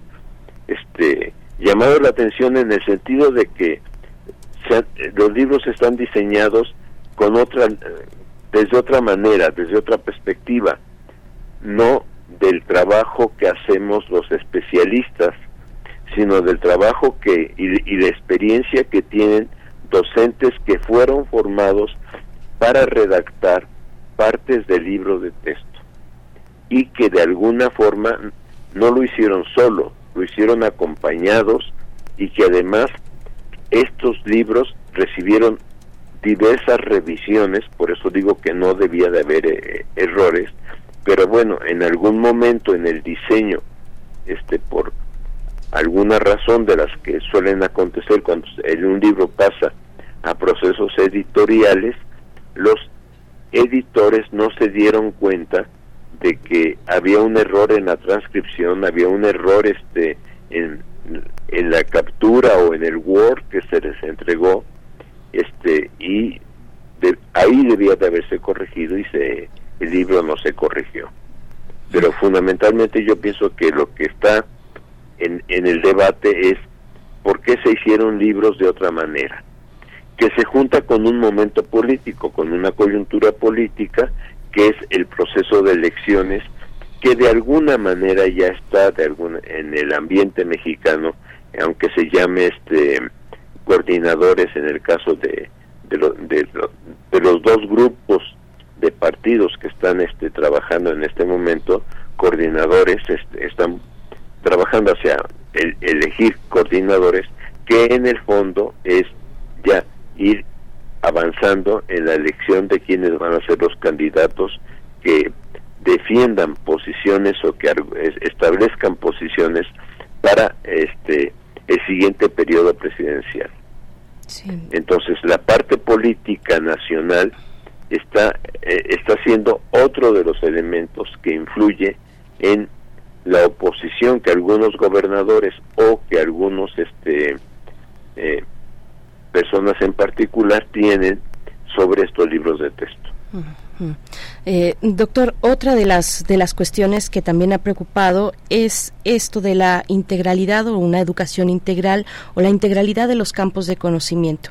La crítica es que ahora eh, no se aprenderá, por ejemplo, por separado matemáticas y con ello se, se, se, se, corre el riesgo de no profundizar lo suficiente en los contenidos propios de las matemáticas eh, y, y, de ponerlos, digamos, en, en juego con otros campos del conocimiento. ¿Qué, qué decir al respecto? Matemáticas es el, el saber disciplinario que más ha preocupado en este momento en la discusión de libros de texto, pero en realidad pues tampoco hay español, tampoco hay historia, tampoco hay ciencia, este como la conocemos, este sino que lo que hay es un proyecto, voy a decir algo, por ejemplo, ingesta, en el caso del libro de cuarto de primaria, ingesta de alimentos donde al niño se le dice, a ver, este, este, si tú ingieres eh, tal cantidad de leche, un vaso de leche, bueno, ¿cuántos mililitros de leche contiene ese vaso de leche? Este, pero además si ingieres este un pedazo de carne, con este este pedazo de carne, ¿cuántos eh, cuánto es su peso? este, cuánto tarda el proceso digestivo en asimilar estos alimentos, este, y le, y, le van pidiendo al niño que vaya haciendo algunos cálculos, algunos cálculos en términos de decir, a ver, este, si desayuné a tal hora y desayuné de esta manera, entonces mi digestión, cuánto tiempo tarda en, en procesar estos alimentos, en, en realizar el proceso de eh, eh, en, que, en que el cuerpo los vaya de alguna manera absorbiendo. Pero, pero al mismo tiempo le ofrece este que cada alimento eh, contiene determinado tipo de valores, vamos a decir, de nutrientes tipo proteínas, tipo almidones, este, no recuerdo ahorita los otros, pero entonces le dice que haga pequeños experimentos usando vasos de agua con distintas porciones de alimentos, que los mezcle con vinagre o que los mezcle con agua y que vaya observando qué fenómeno químico se da. No utilizan la palabra química, pero qué fenómeno se da en estos alimentos y entonces le va señalando. Fíjate que entonces si, si observas este, esta coloración, lo que significa es que hay determinados almidones en el alimento, etcétera. Y a partir de ahí le van ayudando a que el niño vaya definiendo. Entonces, si yo necesito una dieta equilibrada, ¿cómo tengo que graduar los alimentos que consumo? Y además, estos alimentos, este, qué porciones, qué porcentajes, etcétera, pueden incorporarse a mi organismo. O sea, las matemáticas están dentro de los saberes que se están trabajando con el niño, en, en particular en, en, este ejemplo que estoy dando, o bien en un ejemplo que les dan para que armen un pequeño carrito este con una madera madera y de una forma muy simple diríamos una plataforma con llantitas este que le coloquen con un popote un globo y que dividan en el patio de la escuela un cuadrado en este determinadas este mm, número de fracciones. Por ejemplo que lo dividan en cuartos o en quintos o en sextos y que vayan inflando el globo de distintos compañeros, de carritos de distintos compañeros y que vayan viendo los carritos y anotando cuántos este de, estas fracciones avanzaron este los carritos. me parece una forma ingeniosa y muy diferente de que los niños vayan aprendiendo el tema de fracciones que todos los que hemos sido maestros y los, o los que tenemos hijos sabemos que el tema de fracciones es un tema que le cuesta al niño este ir adquiriendo la noción. Entonces, hay una diferencia en la manera de trabajar los, vamos a decir, los diversos temas este, con los niños, pero fundamentalmente lo que busca este plan de estudios es que el niño aprenda desde problemas de su realidad. O sea, que el aprendizaje sea mucho más vivo, mucho más significativo que lo que, mm, digamos, históricamente son los aprendizajes que tienen los niños en la escuela. Mm. Hay una hay un aspecto también, doctor, que es esta este esta eh, que, lo que aparece y lo que desaparece que forma parte de viejas polémicas eh, políticas, ¿no? primero tuvimos las visiones que del 68 se dieron, la desaparición de los temas de filosofía del mundo prehispánico, son las mismas eh, batallas que se están jugando ahora o realmente la confusión entre el presente y la actualidad es parte, pues parte de esta de esta utilización política en el sentido en el que cambian cambia la cambia la perspectiva histórica hacia qué sentido, ¿no? Digamos que un gobierno quiere ocultar la masacre del 68, la participación del ejército, otro quiere ocultar el civismo, otro quiere ocultar este la filosofía.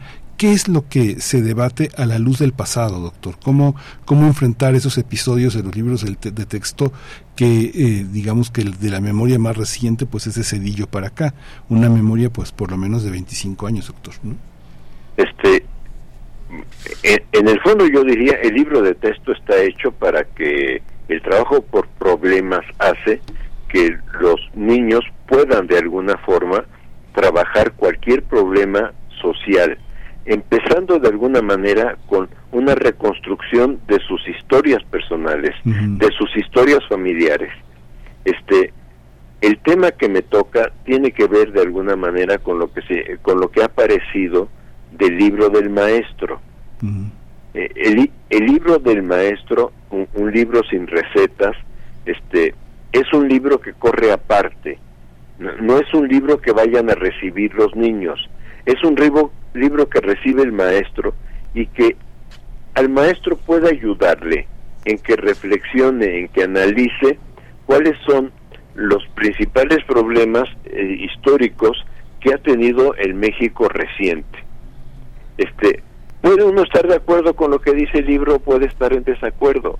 O sea, yo digo que cualquiera de nosotros que ha pasado la universidad, pero no solamente en la universidad, sino en otras etapas de nuestra formación, leíamos un autor y decíamos estoy de acuerdo con esto, o, o decíamos estoy en desacuerdo. Eso va a pasar con los maestros, que digan, con el libro de maestros estoy en acuerdo, estoy en desacuerdo. Eso no es problema. Pero por ejemplo, los niños este de mm, donde está la escuela Isidro Burgos, que ven que cada cierto tiempo se hace una manifestación en la escuela recordando el eh, o solicitando que se aclare lo de los 43 compañeros que fueron desaparecidos. O sea, ese niño está viviendo esa esa esa situación y entonces lo que se lo que el, proyecto educativo que se está estableciendo aborda es que ese sea un objeto de construcción del proyecto escolar. Pero un niño, por ejemplo, y este que vive en un ambiente donde aparentemente él dice, este, en mi casa se habla este tal lengua originaria, este, yo ya yo la entiendo pero no la escribo, que también pueda de alguna manera reconstruir, a ver, esta lengua originaria, este, cómo se conformó, cuál es su historia en, en México, eh, etcétera, y este y que desde ahí vaya reconstruyendo parte de la historia nacional. Eh, el, el, otro día escuchaba una conferencia de un antropólogo que hablaba sobre la diversidad cultural del país y decía, es que, a ver, diversidad significa que todos somos resultado de una diversidad, de alguna diversidad. Entonces, o sea, todos este somos de alguna forma mestizos. Entonces, lo que él decía es, ¿por qué no logramos que en la escuela ir tomando conciencia de las diversidades que nos acompañan en nuestra propia historia personal? Yo hablando con algunos este alumnos así de repente, este ahora que estamos empezando clase, incluso me tocan dos estudiantes en el grupo que tienen este que que en su cuando se presentan a sus compañeros se da uno cuenta que proceden de un grupo cultural originario. Pero todos los demás también procedemos de una historia mestiza, familiar, que en determinado momento en la escuela primaria es muy importante reconstruir. O sea, lo que se busca es que el niño aprenda la historia desde los elementos más cercanos que tiene en su vida personal que pueda preguntarle a padres de familia, a abuelos, a miembros de la comunidad, dependiendo de cuál sea el contexto donde el niño se desarrolla, porque obviamente en una ciudad como la Ciudad de México, probablemente sí encontremos algunos grupos, porque hay algunos grupos indígenas localizados en determinadas regiones del país, o de la Ciudad de México, perdón, o grupos de chinos, este, son muy claras las regiones donde hay también en la zona centro del país, este, de la, perdón, de la Ciudad de México, grupos de origen chino, pues que puedan reconstruir parte de esa historia. Pero también se busca que los que nos llamamos mestizos, de alguna forma, este, también podamos empezar a reconstruir, bueno, cuál es la historia este, de mi familia, mi abuelo, mi bisabuelo, este, dónde vivió, este, eh, por qué se trasladó a la Ciudad de México, eh, etcétera. O sea, ahí descubriríamos que hay pocas familias en realidad que son de la Ciudad de México por varias generaciones, que muchas familias somos de la Ciudad de México por ser este hijos de personas que en el periodo de la revolución probablemente este se fueron trasladando hacia la Ciudad de México o en algún otro momento este en los años 70 o con el milagro mexicano, etcétera, con el abandono del campo, se fueron trasladando a esta ciudad. ¿Qué es lo que se busca? Que el niño, en primer lugar, construya que la historia familiar forma parte de una historia social y que en este sentido em-, empiece a ver que los aprendizajes de la historia son aprendizajes vivos, no, no es una historia que se relata o que se tiene que aprender como un cuento cuando este en realidad tiene que ver con la vida de cada uno de nosotros.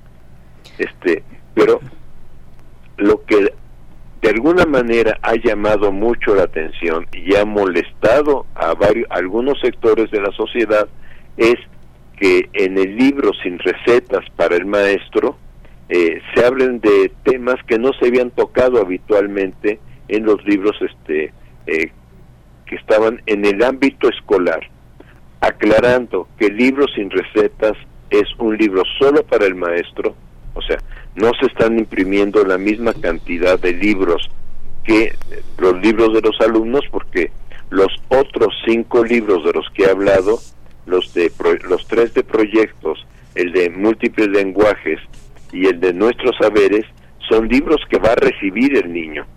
O sea, el niño va a recibir cinco libros más otro libro, este, en el caso de primero eh, y segundo grado, que ayude un poco a la lectoescritura, más un libro este, que tiene que ver con eh, historia del país eh, de distinta forma en, los niños de tercero y cuarto, y otro libro este, también de historia más, más, más amplio que va a recibir el niño este de quinto y sexto. Pero este el libro de nuestras eh, un libro sin recetas es un libro que no van a recibir los alumnos, es un libro donde se explican movimientos sociales este de México, pero bueno, este el maestro puede tomar esos movimientos o no tomar esos movimientos porque eso es digamos una información solamente para él como docente. Bien, pues doctor Ángel Díaz Barriga, eh, le, agradecemos este tiempo, esta conversación. Se nos quedan muchísimos temas eh, de los que se habló también ayer en la conferencia vespertina. Hablaba usted de la de la didáctica que ha sido eh, pues alejada de las aulas en los últimos durante los últimos 30 años. Varios temas. Nos dice que, que, se hará una clasificación de los errores. Hay que volver, si usted nos, los, nos lo permite, para ver cuál va a ser la ruta a seguir, pues precisamente para la corrección de estos errores, aquellos que sí se han identificado, eh, que sí tienen los libros de texto algunas imprecisiones en fechas, en fin, errores de dedo, incluso de dar créditos a ilustradores, ilustradoras, en fin. Eh, le agradecemos por ahora eh, este tiempo que ha compartido para la audiencia de Primer Movimiento, doctor. Hasta pronto. Les agradezco mucho su que me hayan llamado y la posibilidad de participar con ustedes y con su audiencia. Muchas gracias, doctor. Hasta pronto. Gracias, como siempre. Eh, doctor Ángel Díaz Barriga estuvo ayer en la conferencia vespertina eh, para anotar, bueno, para dar cuenta de los contenidos de los libros de texto. Él es doctor en Pedagogía por la UNAM, investigador emérito del Instituto, del Instituto de Investigaciones sobre la Universidad y la Educación también de esta Casa de Estudios. Nosotros vamos directamente ya con nuestra nota del día para hablar de Guerrero. Primer movimiento. Hacemos comunidad con tus postales sonoras. Envíalas a primermovimientounam.gmail.com Nota del día. El estado de Guerrero ha sufrido una ola de violencia en las últimas semanas que ha dejado varios muertos y heridos. Alrededor de 20 grupos criminales se disputan el control de 81 municipios que forman parte de la entidad clave en la producción y tráfico de drogas para Estados Unidos. Gobernada por la morenista Evelyn Salgado, en la entidad es eh, común que haya asesinatos a plena luz del día y se desencadenen balaceras. A esto se suma el robo y quema de vehículos de transporte e incluso de los transportistas. Los grupos criminales se han disputado el cultivo y trasiego de enervantes, además de que han cometido una serie de delitos como secuestro, extorsión, cobro de derecho de piso, robo de vehículos y huachicol. De enero a junio de este año se han detectado altos índices de homicidios en la entidad, al sumar 679, es decir, 121 más que en el mismo lapso del año pasado. A esto se suma que este fin de semana se registró el asesinato de 14 hombres y una mujer, además del atentado a balazos en Iguala contra Zulma Carvajal, sobrina del senador Félix Salgado Macedonio y prima de la gobernadora. Aunque ella sobrevivió, en el ataque murió su esposo Humberto del Valle. El 30 de julio, en la autopista del Sol, también asesinaron a José Guadalupe Fuentes Brito y a su hijo José Manuel, ambos impulsores de la campaña de Marcelo Ebrard. En medio de este panorama, la gobernadora Evelyn Salgado acusó violencia de género en su contra y que todo era un intento para descarrilar su gobierno por implementar el combate a la corrupción. Pues vamos a conversar sobre esta reciente ola de violencia en la entidad. Este día nos acompaña Margena de la O, editora general de Amapola Periodismo. Gracias, te agradecemos además la espera. Eh, gracias, Margena de la O, bienvenida a Primer Movimiento y gracias por aceptar esta charla. ¿Qué tal? Muy buenos días. Buenos días, Berenice, Miguel Ángel. Buenos días al auditorio. Margena, ¿cómo, ¿cómo has observado la, este, todo este panorama de cuestiones? Una periodista como tú, que está coordinada además con toda una serie de colegas, tiene un panorama muy enredondo de lo que está sucediendo. Cuéntanos un poco desde tu visión qué es, eh, qué es la violencia en Guerrero y cómo entenderla. Sí, Miguel Ángel, pues eh, bueno, ahorita que ustedes hacían un resumen de todos los hechos que han ocurrido eh, en semanas recientes, en días recientes, pues yo no dejo de sorprenderme todo eh, lo que se vive acá en Guerrero, en, en particular lo que está ocurriendo ahora, ahorita mismo, en la zona centro de Guerrero, que incluye la capital del estado Chilpancingo, ¿no? Donde ha habido desde el 8 de julio pasado un sistemático ataque, digámoslo así, eh, hacia los eh, transportistas eh, de los del servicio colectivo, tanto de los taxis como de las camionetas urban que circulan, ¿no? Eso quiero detenerme ahí porque no solamente, eh, digamos, afecta a un gremio que, eh, bueno, eh, han sumado ya varias víctimas en las últimas semanas, en particular desde el 8 de julio, que eh, ustedes tendrán este dato, que fue una jornada bastante violenta donde fueron asesinados cinco taxistas en, en hechos eh, simultáneos, tanto en Chilpancingo como en Tixla, que es un municipio vecino y que forma parte también de la zona centro, y desde ahí, digamos, que ha impactado, además del gremio, en la ciudadanía, porque esta situación inmoviliza a toda una ciudad eh, que eh, en principio depende del transporte público, pero sobre todo que se aterra y que entra en psicosis después de, estos hechos. Si ustedes vieron la ciudad de Chilpancingo, ayer mismo, bueno, en estos momentos se habla ya de una eh, de que el transporte público está retomando las actividades, pero es una ciudad que si la comparamos en los tiempos de pandemia, por ejemplo, que fue que llevó a toda la ciudadanía a guardarse en sus eh, casas, pues lo mismo ocurre en esta jornada violenta. Y bien ustedes dan un contexto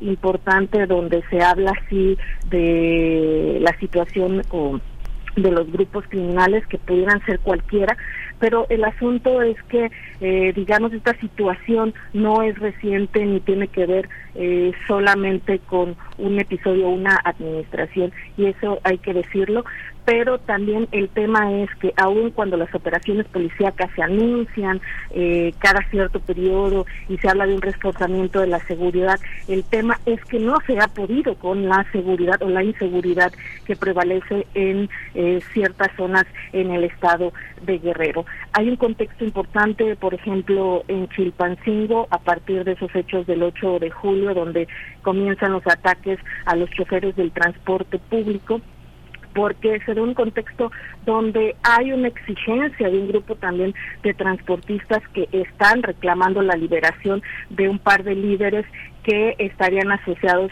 a un grupo criminal y también se da en un contexto donde hay una evidencia o fueron exhibidas ciertas autoridades de estar eh, reunidas o de encontrarse con ciertos líderes de grupos criminales. Eh, por el otro lado, habla o se habla de un anuncio de reforzamiento, otro anuncio más de reforzamiento de la seguridad en el estado de Guerrero y las condiciones son las mismas. El hecho de que la ciudadanía no pueda salir de sus casas para hacer sus actividades normales, eh, aun cuando hay un receso, digamos, de verano eh, eh, en el Estado y en el país, pues eh, habla ya de la situación que se vive en el Estado de Guerrero, eh, donde eh, no solamente eh, ha afectado a ciertas zonas, sino que eh, se expande por eh, diferentes puntos. Esta misma situación ocurrió en días pasados en Acapulco, donde transportistas volvieron a bloquear y se habla también de que eh, integrantes de grupos criminales eh, están exigiendo la liberación de sus líderes y eso habla mucho más de acciones de grupos, sino de la situación pues que no se puede contener desde las instituciones y ese es un punto que hay que insistir y resaltar. También mencionaban como parte del contexto la respuesta que da la gobernadora Evelyn Salgado de que era eh, de que las eh, voces que están exigiendo o que están planteando pues que el contexto y el escenario en Guerrero debe cambiar es eh, para amedrentar su gobierno porque es la primera gobernadora del estado de Guerrero pero acá el asunto es que eh, no el asunto no es político, pues el asunto es que la ciudadanía está exigiendo eh, lo que no han podido garantizar eh, varias administraciones ya y aún cuando hubo este cambio, pues tampoco eh, cambio de gobierno me refiero a que Guerrero pues también es eh, una administración morenista la situación de la seguridad o de la inseguridad no ha cambiado en esta parte del sur de México. Sí, eh, em, Margena, Margena de la O, ¿y cómo, ¿cómo se está mezclando también el elemento político en las condiciones de violencia que ya existían y tomando en cuenta también pues lo que dice la, la gobernadora que hay eh, pues que quieren desestabilizar el gobierno, su propio gobierno, cómo, cómo está, los ataques también a su familia, por supuesto, cómo, cómo se mezclan todos estos elementos, Margena. Sí, bueno, pues eh, acá han ocurrido y, y casi eh, ocurrieron eh, de manera consecutiva eh, ataques a, a familiares o a personajes que están ligados, digamos, a proyectos partidistas o políticos que ya están, bueno, como el preámbulo o como la antesala de lo que podría ser la próxima jornada. Esto, por supuesto, que cambia, también impacta y hay alguna situación, eh, eh, digamos, complicada eh, que pudiera que pudiera incidir pues en el, en el contexto político electoral. El tema aquí que, que yo veo que me gustaría pues particularizar o precisar es que el contexto de la situación, digamos, está tan enrarecida, tan eh, tan complicada que eh, la situación o que los impactos pues, de la violencia pegan eh, pegan diferente pegan más bien en diferentes grupos y que y que no y que no distinguen. Em, yo en particular lo que diría eh, es que es necesario digamos una una contención ante estos hechos porque si bien la violencia o los ataques o los asesinatos o los ataques, eh, los incendios que se han dado en los últimos hechos pegan en personajes en particular, impactan a toda una ciudadanía, a toda una sociedad que está inmersa en, en, las actividades cotidianas de las ciudades o de los diferentes puntos del Estado. Eh, aquí habría que, eh, me parece, eh, revisar es qué es lo que está faltando de parte de las instituciones para contener esta esta violencia, porque bueno, se habla de que como todos hechos, como todos los hechos después de que ocurren, que, que pudieran estar asociados pues para detener o para frenar las acciones institucionales, pero pero el fondo es mucho más complejo. Yo diría que eh, lo que falta es revisar eh, qué acciones se están haciendo, qué están funcionando, cuáles no están funcionando y un poco eh, dejar no dejar de lado la politización de estos hechos, ¿no? Es qué es lo que funciona, qué es lo que no funciona y cómo está afectando eh, esta situación a la ciudadanía. No sé si, si lo dejo ahí claro o, un poco me complico eh, mis comentarios, pero más que eh, politizar los casos, los casos es hablar de, de qué funcionales están siendo las acciones para frenar una inseguridad que no es de ayer, no es de hoy, sino que tiene ya un antecedente bastante importante en el estado de Guerrero. Pues sí, hay una, sí, sí, sí, claro que se tiene, es muy compleja la situación y bueno, el trabajo periodístico, yo creo, desde mi perspectiva, creo que es la única manera en la que hay posibilidad de tener una visión de todos los actores que están jugándose, porque cada uno tiene sus voceros, sus medios y medios muy poderosos que solo el periodismo puede aclarar. Y un periodismo como el que ustedes hacen, Margena, que es un periodismo independiente y que está libre de ese conflicto de intereses que de alguna manera modela los medios electrónicos en Guerrero y modela la prensa también, que es algo que tú tú desde esa perspectiva, ¿qué, qué piensas que, eh, que, se avecina? ¿Qué es lo que calculas que puede suceder en los, en los próximos días, sobre todo en este contexto de contienda electoral y de politización enorme de, de, un Estado como Guerrero a la luz nacional? No, no, es solo Guerrero, es el país, ¿no? Sí, bueno, es, es, es complicado porque pues, también se rema contracorriente, ¿no? Eh, nosotros eh, digamos como equipo, lo que hemos tratado siempre es de indagar y de rascar en, en una información que sirva a la gente. Eh, por ejemplo, te voy a compartir que eh, recientemente hacíamos contacto con las con los familiares de algunas de las víctimas de estos ataques armados a los transportistas. Eh, dimos a conocer ciertas historias de los transportistas que fueron asesinados en estos ataques, ¿no? Y que, como te comentaba, o como les comentaba, eh, el asunto, pues, eh, eh, de esta situación que se está viviendo en ciertos puntos del estado de Guerrero no tiene que ver solamente con un eh, transportista que sale a trabajar todos los días, ni las necesidades que pueden tener en particular unas unas familias que se han dedicado o, unos eh, choferes que se han dedicado al transporte por años, sino que tiene otros trasfondos que pega en los grupos eh, políticos y criminales. Eh, nosotros estamos por, como equipo, y eso siempre nos ha distinguido, por eh, ser un medio que trata de contar las historias pues eh, de la gente, pero sobre todo que también eh, busque e indague sobre las relaciones que están detrás de esos hechos.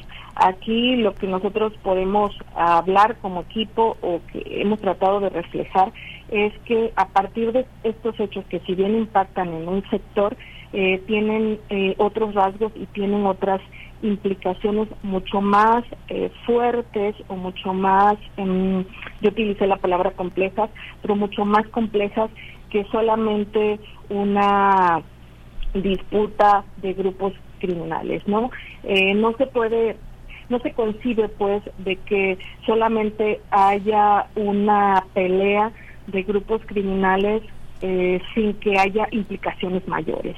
Eh, ¿Cómo habrían de estar estos em, actores de la criminalidad eh, ahora sí que eh, actuando en ciertos puntos del estado de Guerrero cuando se supone que hay operaciones policíacas grandísimas en el estado que se han implementado no solamente en esta administración sino en otras administraciones y la situación siga en, las mismas condiciones, me refiero de la inseguridad y de la falta de condiciones de los diferentes sectores eh, sociales para hacer sus actividades. Em, es impensable creer pues que cuando hay grandes operaciones policíacas no haya una disminución en los hechos y por el contrario eh, sigan prevaleciendo crisis como las que en estos momentos estamos viviendo en Guerrero, en particular en ciertas zonas como ocurre aquí en Chilpancingo y en la zona centro de Guerrero, donde incluso eh, habitantes de comunidades y de zonas aledañas a esta ciudad capital no puedan ingresar porque no hay los medios, pero sobre todo no hay las condiciones y hay un temor tremendo a hacer las actividades a partir de que las instituciones no están garantizando lo elemental que es la seguridad. Pues Margena de la O, editora general de Amapola Periodismo, eh, te agradecemos este tiempo y, por supuesto que nos mantenemos atentos siempre también al quehacer periodístico en una entidad como, como Guerrero, que sabemos y ya lo hemos comentado con ustedes, con otras eh, compañeras tuyas del equipo de Amapola, que es complicado e incluso en algunas zonas imposible prácticamente poder eh, hacer el trabajo periodístico, llevar a la, a la gente la información necesaria de lo que está ocurriendo en zonas un poco más alejadas, en Tierra Caliente, por ejemplo. Te agradecemos esta participación y nos mantenemos atentos. Muchísimas gracias y, y, la invitación para que la gente también se acerque a, eh, pues a las redes sociales y al portal amapolaperiodismo.com para que dé seguimiento también de su trabajo. Eh, eh, Margena, muchas gracias. Bueno, pues muchas gracias a ustedes y sí, seguiremos en contacto para compartir la información. Gracias. Te agradecemos. Muchas gracias. Hasta pronto. Gracias. Pues eh, 8 con 58 minutos. Nos despedimos de Radio Nicolaita en este momento con música de Valentina Rico. Sagitario es esta canción. Volvemos después del corte. Bueno, vuelve Miguel Ángel. Yo me retiro en este momento, pero se quedan en excelentes manos. Muchas gracias, Miguel Ángel. Gracias, Berenice.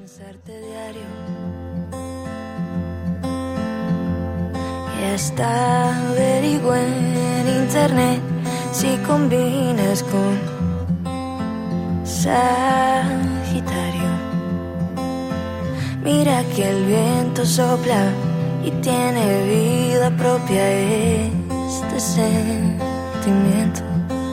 Mm, y pasa de largo y se va y deja solo recuerdos.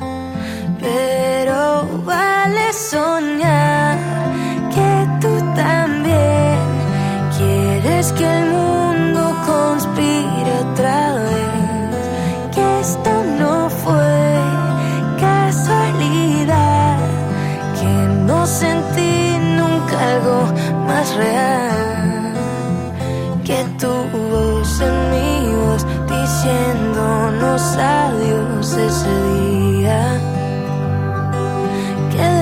más ganas todavía.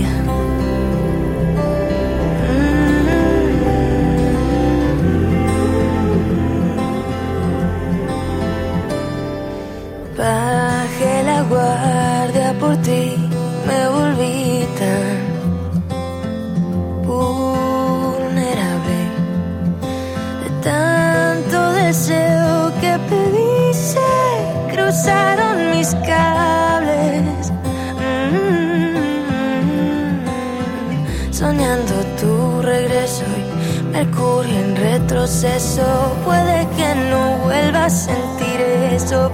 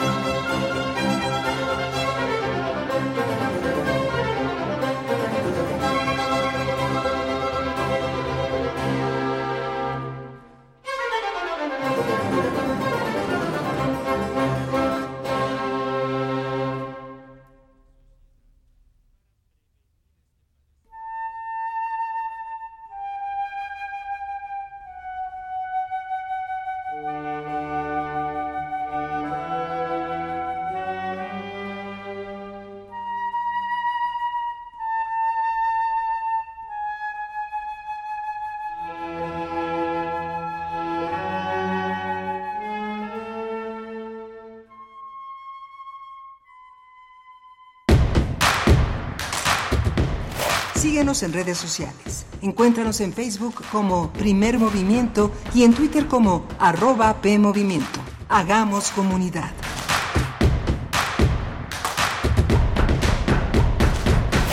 Hola, buenos días. Ya son las 9 de la mañana con casi 5 minutos. Son unos segundos para que den las 9, 5 de la mañana de este 9 de agosto, miércoles 9 de agosto. Tenemos una, una hora por venir muy interesante. Estamos en primer movimiento en Radio UNAM, este, este barco que navega de 7 a 10 de la mañana, de lunes a viernes. Estamos en, en, en Adolfo Prieto 133, en la colonia del Valle, en, haciendo comunidad en una radio universitaria, una radio pública que está al servicio de todos ustedes.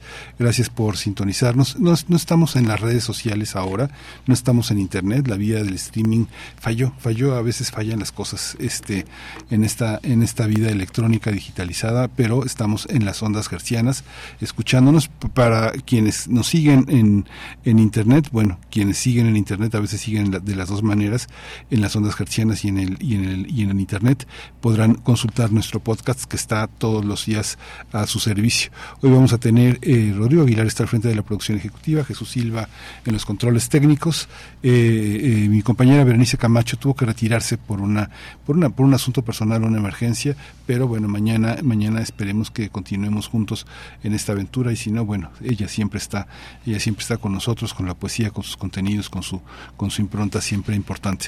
Eh, vamos a tener la presencia de la poesía necesaria. Hoy me toca presentar la poesía necesaria y, la, y la voy a presentar con una música que ya le habíamos propuesto eh, la semana, la semana pasada, que es la música de Anastasia Sonaranda, que va a presentar el próximo 13 de agosto su disco y, y eh, Senyolot, un disco muy, muy hermoso, muy complejo. Eh, vamos a acompañar la poesía necesaria con la canción que le da título al, al, al disco y es una, y es una poesía que tiene que es de Elsa Cross ha publicado un libro que se llama Isla Negra un libro también extraordinario en, torno a, la, a, ese, a ese concepto de Neruda. Es un libro es un libro maravilloso que acaba de publicar Editorial Era y la próxima semana vamos a tener a esta gran poeta hablando con nosotros afortunadamente. Vamos a tener a Anastasia Sonaranda una, una guitarrista de alta de alta de alta ejecución eh, para presentar para compartirnos parte de la música que forma parte de este de este disco que está enmarcado por toda una tradición por toda una historia que es historia de la historia es historia de la antropología es historia de nuestra política y es historia musical también. Vamos a ter terminar esta edición con el crisol de la química, los neurotransmisores y las naves espaciales. Es el tema que eligió Plinio Sosa para esta para esta mañana y pues nos va a acompañar Plinio Sosa como usted lo conoce es académico de tiempo completo en la Facultad de la de Química. Está dedicado a la docencia y a la difusión de la química. Y bueno pues si el productor no dicta otra cosa pues ya estamos listos con la poesía necesaria. Es hora de Poesía Necesaria. Vamos a, vamos a presentar la poesía con la música también de Sones para la Paz, Corazón de Maíz, Senyolot, la, la primera, el primer track de este disco que presenta el próximo 13 de eh, agosto Anastasia Sonaranda y que vamos a hablar de él en, en, en este momento, pero vamos a dar lectura a este primer poema con el que abre este enorme libro que es eh, eh, Isla Negra, que publicó Editorial Era de la gran poeta Elsa Cross, se llama Sibila y dice así, Sibila, un signo en el aire delimita el espacio entre dos mundos, allí donde todo se disipa en puntos de luz, clavada en el instante como una nota que no cae, como una gota suspendida de una rama, trata de descifrar el mismo signo junto al fuego, Ve una ciudad volante, flechas que traspasan muros de humo, que incendian las atalayas ciegas. El signo la presa. ¿Cuándo se escribieron esas frases? Se disuelve en la superficie de su mente, la hace cruzar pantanos y desiertos, como sobreviviendo un cataclismo, huyendo de su propia oscuridad, adherida a un velo inconsutil, sin entender de dónde viene ese signo que aparece y se borra, se pregunta qué hay del otro lado de sí misma.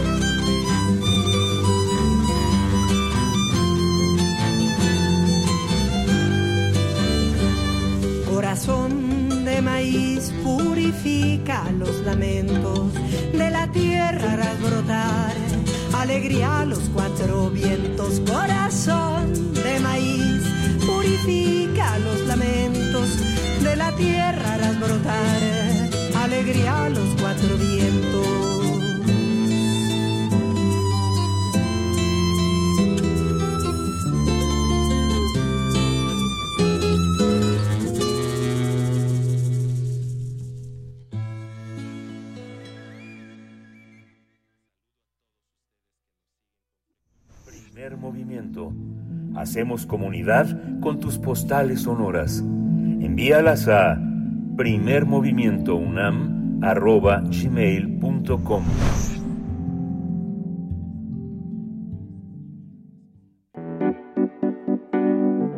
La mesa del día. Anastasia Guzmán Vázquez Sonaranda es una guitarrista, compositora y cantadora originaria de la Ciudad de México.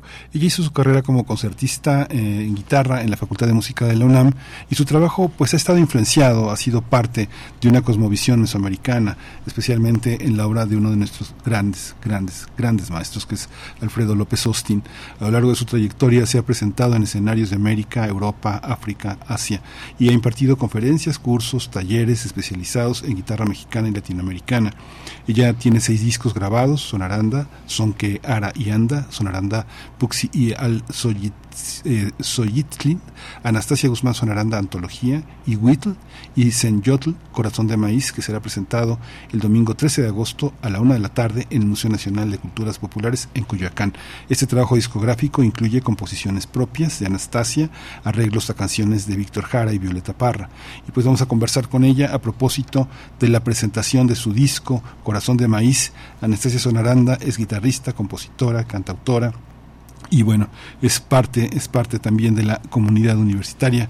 Anastasia, bienvenida, buenos días. Hola, buenos días. Qué gusto estar contigo, saludarte, estar en esta cabina de un programa que pues tan tan apreciable, tan importante y además pues finalmente estar en nuestros territorios de la UNAM. Sí, muchas gracias Anastasia. Una, eres portadora de un instrumento emblemático para nuestra tradición musical mexicana y este disco, como todos los discos que has hecho, son un punto de llegada y un punto de partida. Hay un hay una hay una gratitud y un reconocimiento a los músicos que te han dado origen y presencia, pero al mismo tiempo también hay una hay una proposición sobre lo que entendemos todavía sobre lo que es Mesoamérica y la imaginación musical latinoamericana. Cuéntanos un poco de es un disco grande, es un disco de largo aliento, ¿no? Es un disco de largo aliento, muy complejo, me imagino que viene de mucho tiempo atrás que son este pero pero cuéntanos tú cómo cómo está armado cómo lo cómo lo estás cómo lo diseñaste pues en realidad eh, tiene que ver con yo yo me concibo así en la parte ya creadora como artista como una destilería personal, ¿no? Porque yo creo que uno finalmente suena a lo que uno vive. Uno es la experiencia, lo que uno, a la gente con la que uno eh, convive, los lugares que uno pisa, lo que uno respira, lo que uno viste, lo que uno come, es todo eso. Y cuando yo desde niña pues eh, he estado en contacto con la música latinoamericana, no solo mexicana, yo viví los exilios muy de cerca además viniendo de una escuela activa, pues obviamente realmente muy de cerca, esas historias las he contado mucho. Y cuando yo finalmente decidí eh, eh, ya dedicarme profesionalmente a la música, a la guitarra, ya tenía yo muy claro que mi perfil tenía mucho que ver con estos guitarristas emblemáticos totalmente eh, nutridos de los folclores latinoamericanos. Hablemos de Atahualpa Yupanqui, de Violeta Parra, de Víctor Jara, de Eduardo Martín, de Eduardo Falú, en fin, de, de, toda una serie de compositores también como Héctor Villalobos, el mismo Manuel M. Ponce que se fue a nutrir a, a, a, la Feria de San Marcos con los mariachis, en fin, yo vengo de todas esas historias y además de vivirlas muy de cerca. Cuando yo decidí ya finalmente estudiar guitarra profesionalmente y entrar a la Facultad de Música, ya venía yo con todo eso muy, muy, muy, muy de cerca, muy profundo, pero además también me di cuenta que había que ir a profundidad en todo eso, tanto en la guitarra académica, en la música académica, como en el folclore. Yo nunca concebí eh, eh, la música tradicional o folclore, como le quieran llamar, como algo que se oye en el radio y como que algo hay, uno medio lo aprende y ya. Desde muy jovencita, como estuve cerca de gente como el negro Jeda y gente así, pues me quedó muy claro lo que decía Violeta Parra, que mm, ella hablaba de Chile, era una enciclopedia viviente, pero que había que recorrerla para realmente nutrirse de ella. Y yo eso me lo he tomado muy en serio. Para mí la tradición oral y convivir con los grandes maestros de la tradición, pues ha sido realmente una, una cosa de vida, porque además me gusta mucho, lo disfruto. He encontrado ahí también toda una gran escuela, no una escuela profesional, no una escuela, digamos, institucionalizada en México, he de decir, porque hay universidades del folclore en Argentina, en Uruguay, en Cuba, en Chile, en Perú, en Bolivia, aquí en México, que tenemos una riqueza impresionante, no existe todavía una cosa realmente institucionalizada dentro de las de las escuelas de música y bueno, para mí además sí es importante esta parte de eh, vivir esa experiencia. En el camino de ir viviendo esa experiencia, pues me fui encontrando con seres maravillosos. Y además, ya lo que te decía de la destilería, cuando yo llego a mi casa, todo esto que he ido aprendiendo, todas estas músicas que he ido aprendiendo, muchas no se habían grabado, se habían grabado y quedaron por ahí, pues yo me la pongo a tocarlas y a tocarlas y a tocarlas, porque de ahí sé que va a salir ya mi proyecto creativo. Eh, yo, bueno, lo he comentado mucho, es como si tuviera dos carreras, me dedico de tiempo completo al arte, a la música. Por un lado la parte escénica, que hago solista, en dueto, con ensamble, cosas con orquesta, y por otro lado me dedico a la composición. Y realmente son, sí, dos carreras que se nutren una a otra, pero que me absorben todo el tiempo, porque en la carrera de composición he compuesto pues muchísima música, sobre todo para guitarra. Tengo ya seis suites, tengo una serie de 20 estudios, tengo eh, conciertos para música de cámara, tengo obras para orquesta, tengo un concierto para guitarra y orquesta que espero ya se estrene pronto, pero todo eso para mí es muy importante que se nutra de las músicas tradicionales latinoamericanas y mexicanas, pero ojo, para mí lo importante es que realmente sea de la experiencia, de haber pasado por ahí, de ser parte de todo ese universo, ser parte de ese universo, no de ir un día con una grabadora o de poner un, disco, no, realmente de haberlo vivido y de convivir con, con, con estos músicos. Y de ahí parte este disco, por eso yo digo que es el disco más folclórico que he hecho, porque es un homenaje a varios maestros que me han que me han compartido sus tradiciones, con quienes he establecido una conexión muy profunda, una relación humana profunda, eh, empezando por el Negro Jeda, ¿no? En paz descanse. Por ahí viene Llueve. Llueve es una canción que compuso el papá del Negro y que el Negro y yo tardes y tardes nos poníamos a tocar y hicimos, comenzamos este arreglo juntos ya con los años yo lo fui redondeando. Viene también mi herencia, es una chilena de Higinio Peláez, un gran chilenero de la Costa Chica con quien compartí también muchísimo y con él justamente él, él, me enseñó a tocar la chilena clásica que es de una complejidad asombrosa y maravillosa y él defendió mucho que se siguiera tocando la chilena digamos en, a la usanza eh, eh, antigua no él decía mucho que la chilena había tendido a aguapanguizarse. Cada uno de estos temas obvios para escribir un libro completo no Luego Guillermo Velázquez, que es alguien con quien yo comparto desde 1989, empecé a ir a, las topadas en Quichú, incluso me invitaba a tocar y todo eso, ¿no? Y a lo largo de los años he, he ido varias veces, entonces por eso es que él me hace estas décimas, que además tengo el honor de que me las haya grabado de viva voz, pero además Guillermo es un ser maravilloso porque me encanta la lectura que hizo de mí. Exactamente eso es ni yo podría decirlo tan bien como él lo hizo y además en décima y de una manera artística. Es otro gran maestro para mí, una gran influencia, he de decir también. Y bueno, eh, también el caso de la guanábana, por ejemplo, que es un son que se compuso, bueno, se compuso, es la letra andaba por ahí rondando en la época de la colonia y en los fandangos en las calles, por andar cantando y bailando eso a uno lo excomulgaban, porque recordemos que todas las músicas que no eran admitidas formalmente en las academias o en las iglesias, pues quedaban nada más en las calles y ahí es donde se cocinaron nuestras músicas tradicionales, siempre con esta cuestión de discriminación, pero además excomulgados si uno eh, cantaba y bailaba esas cosas. Y por cierto que hay anécdotas muy chistosas acerca de eso, que de, de lo que decían en la época la Santa Inquisición. Y gracias a que quedó esa letra, Antonio García de León la rescató del Archivo General de la Nación y él que además de ser un gran historiador es un eh, gran jaranero ¿no? y gran músico de son jarocho le puso esta música y bueno la presentó con el entonces grupo Sacamandú en el Museo de Culturas Populares con este disco emblemático Antiguos Sones Jarochos. Yo estuve en esa presentación y desde entonces me sigue esta pieza de la Guanábana. La he tocado toda la vida y ya una tarde con otro querido maestro, Miguelito Peña, un gran guitarrista que yo creo que se debe reconocer más su enorme aportación a la guitarra en México, en alguna de estas tardes nos sentamos también a, hacer este arreglo que finalmente grabé. Entonces estas piezas son una serie de historias, pues como me encantó lo que dijiste, es una historia de historias, efectivamente, porque tiene que ver con mi historia personal evidentemente, pero también con las historias de estos maestros míos y también con la historia de nuestra historia como cultura, que pues obviamente ya si nos metemos a, analizar lo que ha nutrido todo eso, pues no vamos a acabar nunca.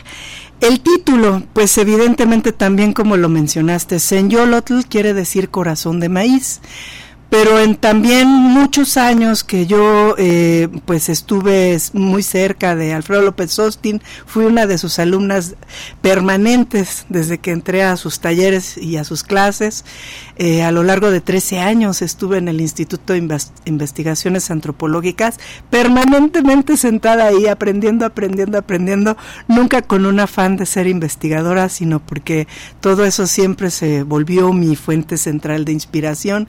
Y además, pues Alfredo, con esta hermosa eh, personalidad, esta, eh, pues esta manera de ser tan adorable que, que siempre aportaba tanto a todos los que nos acercábamos, ¿no?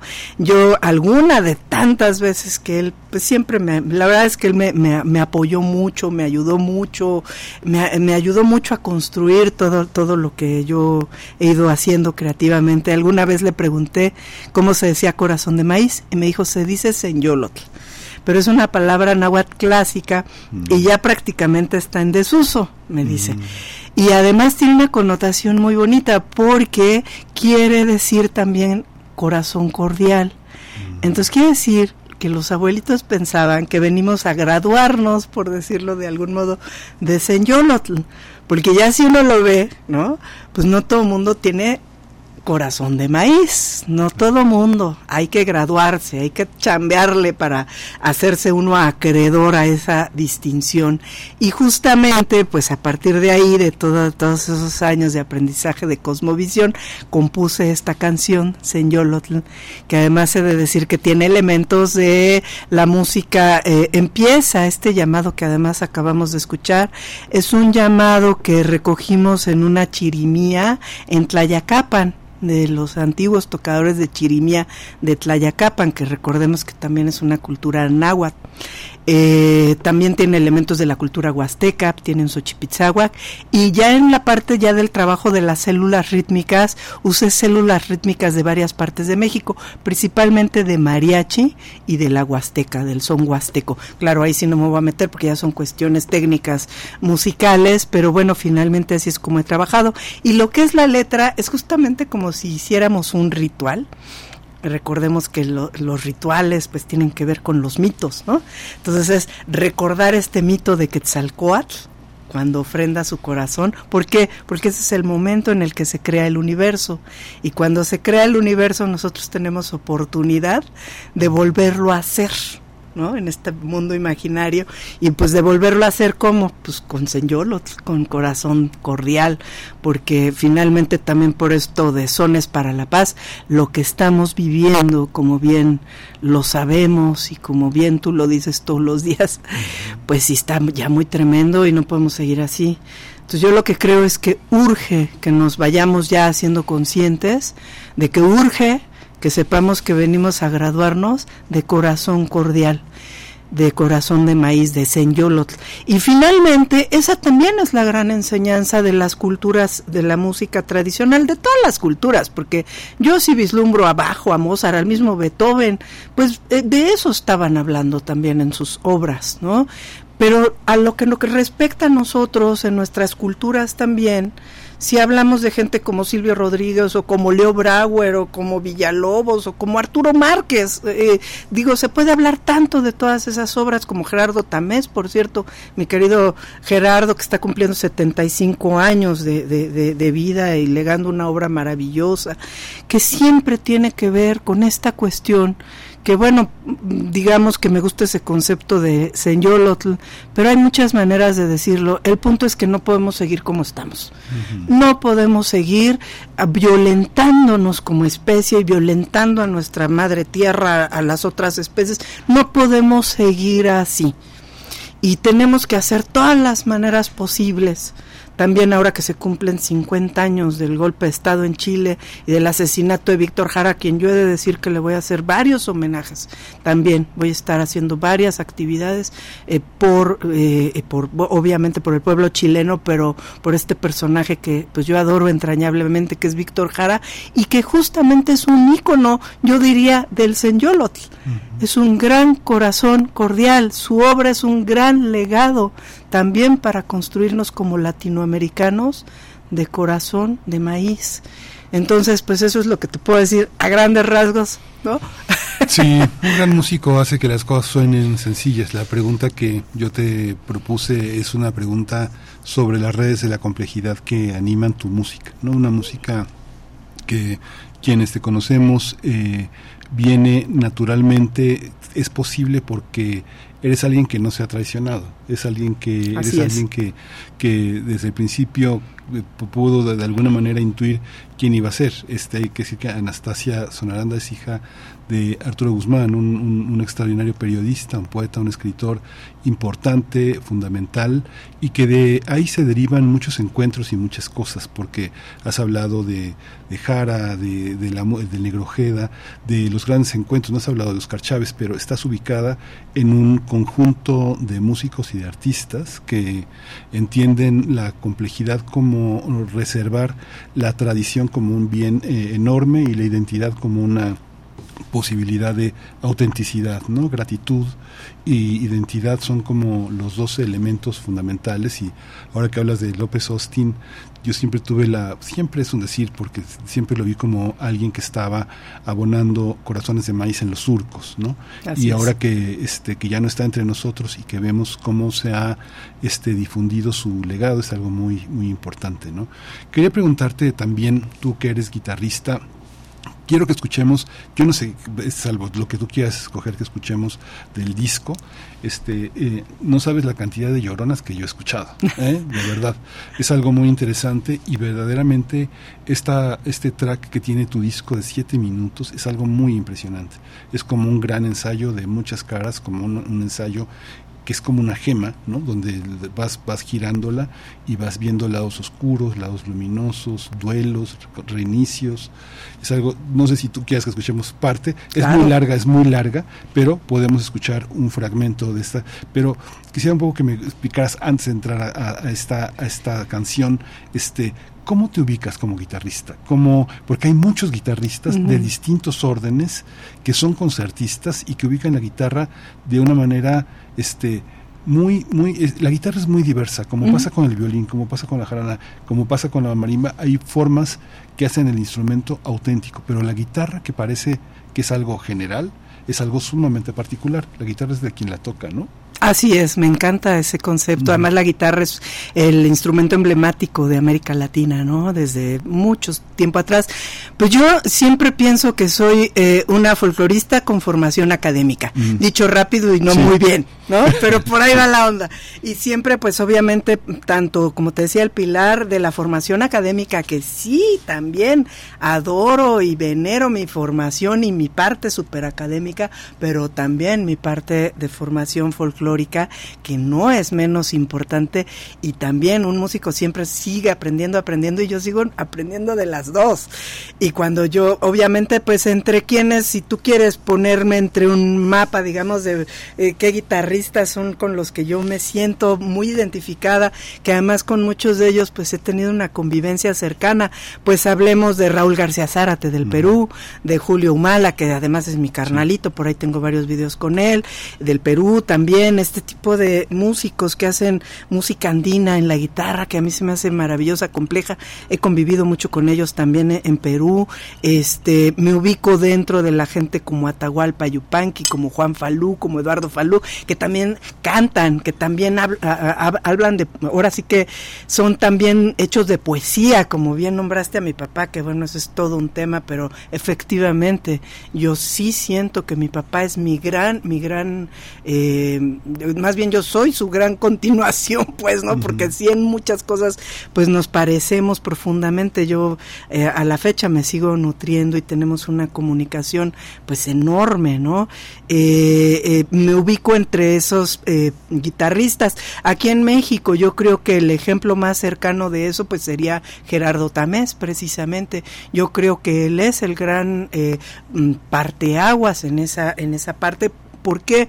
Porque él toca las músicas tradicionales, no, no, no es alguien que nomás se pone ahí a tocar el repertorio de Villalobos o de Antonio Lauro, sino que realmente también él toca la música eh, tradicional mexicana en este caso y a partir de ahí construye su obra. Mm, como te decía, en México eso no ha tenido una gran escuela ojalá pronto también tomemos conciencia de, de la importancia de también ir teniendo una escuela eh, pero sí en ese sentido también creo que eso tiene que ver pues con esta parte que yo crecí influenciada de las culturas eh, del sur yo crecí con los exilios de Argentina, de Chile. Mi primera maestra fue chilena, yo tenía cinco años y me enseñó a tocar Violeta Parra y Víctor Jara, ¿no? Yo he contado muchas veces que cuando llegó Citarrosa a México exiliado, era de la escuela, o sea, Citarrosa, yo convivía con sus hijas, eran eh, de, de la escuela y Alfredo Citarrosa daba conciertos en el patio con su cuarteto de guitarras. Entonces yo salía al recreo y estaba ahí Citarrosa, imagínense, que a la fecha yo adoro a Citarrosa, ¿no? sí. Lo adoro. Entonces, obviamente todos estos años 80 maravillosos cuando se hacían aquellos festivales, por cierto de mencionar a Modesto López que sin su apoyo este disco no hubiera salido así de lindo como va a salir la parte, todavía no tengo la parte física, pero es un diseño lindísimo. Bueno, para no desviarme, eh, eh, esos festivales maravillosos que llegaba a cantar el Inti Illimani, el Quilapayón, Silvio Rodríguez, Pablo Milanés, este, to- o sea, una playa de así de artistas impresionantes que obviamente pues eh, yo era un adolescente para ese entonces pero pues obviamente eso es lo que a mí me marcó profundamente. Como anécdota decir por ejemplo que una vez en la facultad de música en estos cuestiones así de discriminación alguna vez un maestro me dijo es que tú eres todo un mariachi y entonces le dije me salí de la clase muy enojada y al día siguiente me hice unas trenzas con listones, porque también he sido irreverente. Me puse un huipil, llegué con una jarana colgada y le puse una grabación del Inti Gimani de este disco Imaginación que yo adoro y se lo puse. Y le dije, mire, no lo soy, no soy un mariachi, ojalá un día sea yo digna de portar ese nombre. Y si esto es un mariachi, le puse un disco de Inti Gimani, soy un mariachi y un músico de segunda y todo lo que me han dicho mucha gente por aquí. No me importa. Eso quiero ser, ese es mi camino. A quien, pues obviamente también eso me define, Horacio Salinas, por decir, este gran compositor chileno, tantos como Sergio, Sergio Ortega, en fin, o sea, podríamos hablar de una playa de enorme, pero bueno, eh, también esta parte que quería también comentar de, de- de Modesto, ¿no? De finalmente Modesto y Marta se organizaron todos esos festivales construyeron artistas como yo comprenderé, con Oscar Chávez también, por supuesto, o sea, toda esta gente que, que, que pues nos nutre y que ahora pues yo me siento muy afortunada de tener el apoyo de Modesto y bueno, el disco que vamos a presentar ya no se usa ahora en los discos eh, físicos, pero es un disco que yo diría que es muy bonito. Hacemos discos objeto. Yo todavía no lo tengo, el domingo ya va a estar allí, pero de verdad la idea también es que se lleven un disco objeto, un arte objeto muy bonito. Ajá. Aunque claro, ya el disco está en todas las plataformas ahorita. Sí, está en. Spotify, está en todas las plataformas. Y sí, eh, hay que vamos, vamos a escuchar, vamos a escuchar esta canción. Vamos a regresar para que nos cuentes un poco qué es. Yo creo que es difícil escucharla completa porque son siete minutos, pero el sentido de este gran ensayo musical lo vamos a entender. Y bueno, sí hay que decir que Modesto López es un pilar, es un hombre fundamental. Marta Desea también les debemos mucho. Yo todavía tengo mis cassettes de Pentagrama. Él es el editor de Pentagrama y es una de las figuras fundamentales que también su existencia ha hecho posible otras existencias como esta gran empresa de discos Corazón de Eduardo Llerenas y Mary Farquharson que son pilares también de la música popular mexicana. Vamos a escuchar a Yotzinapa 43 Llorona.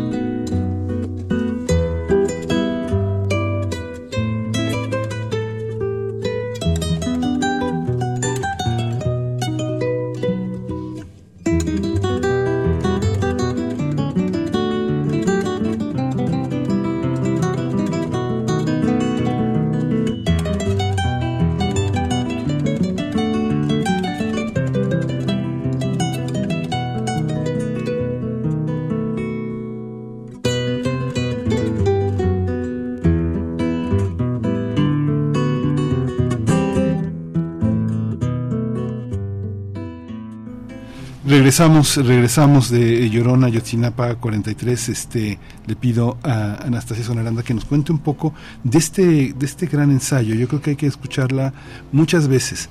Hay muchas lloronas que son maravillosas en nuestra cultura eh, musical, pero hay de lloronas a lloronas y eh, tal vez este es uno de, es uno de los grandes ensayos ¿no? sobre este tema. Bueno, es que las lloronas, recordemos que así como hay peteneras en varias regiones, o sea, la, pete- la petenera existe como petenera en el género del son huasteco, del son jarocho, del son tixleco, ¿no? Existen varias peteneras, igual lloronas, existen lloronas en el son jarocho, la llorona ismeña, que es la más conocida, la llorona del son eh, huasteco, y entonces por eso es que yo trabajé eh, con estas tres eh, eh, géneros, ¿no? En particular es la llorona jarocha, la huasteca y la ismeña. Ahora, ¿cómo lo trabajé? Eh, ahí también es un punto muy importante. Eh, Leo Brauer, que para mí y para muchos músicos ha sido un músico fundamental en nuestra construcción eh, como artistas, como guitarristas, como músicos, habla mucho de células rítmicas.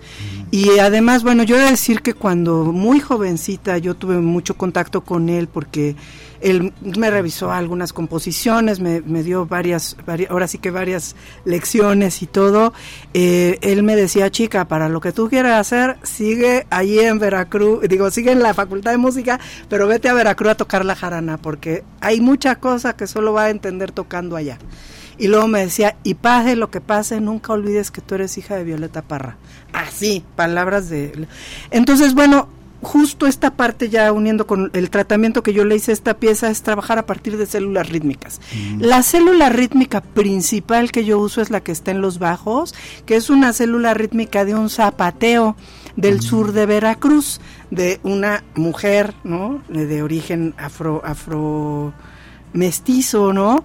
Que tenía una manera de zapatear impresionante y es esto que están escuchando en, el- en el bajo, el tunk, kun, king, kun, king, kun, kun, kun, kun, kun, king, kun, kun, kun, kun, king, kun. Eso era un zapateo. Imagínense oyendo eso en la tarima como acompañamiento del son.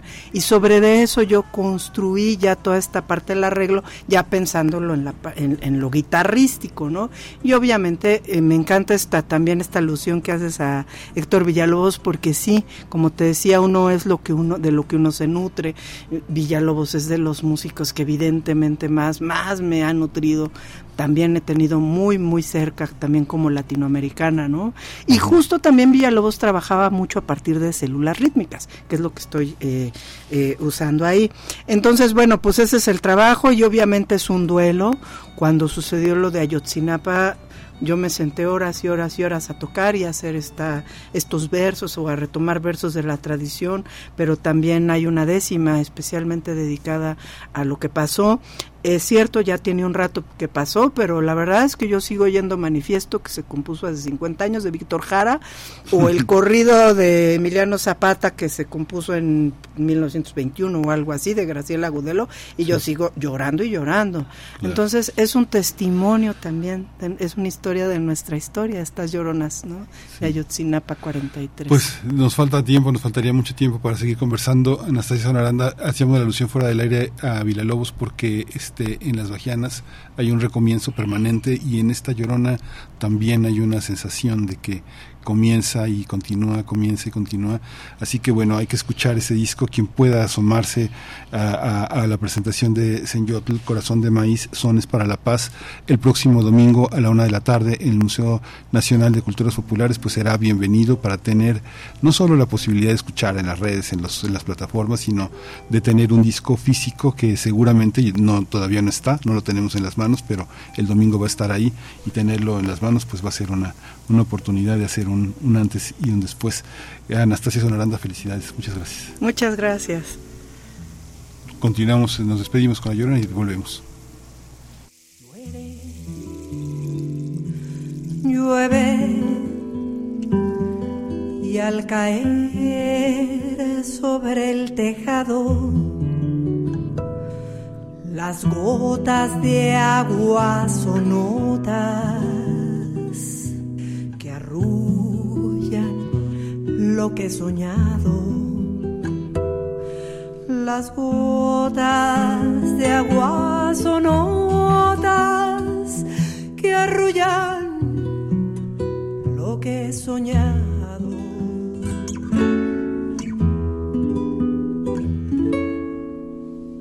Llueve, llueve y al caer sobre el tejado las gotas de agua son notas que arrullan lo que he soñado. Las gotas de agua son notas que arrullan lo que he soñado.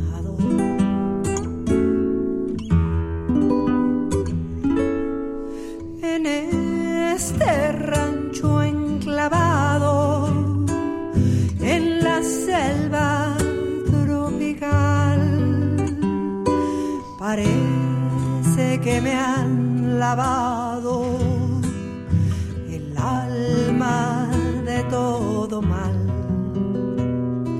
Parece que me han lavado el alma de todo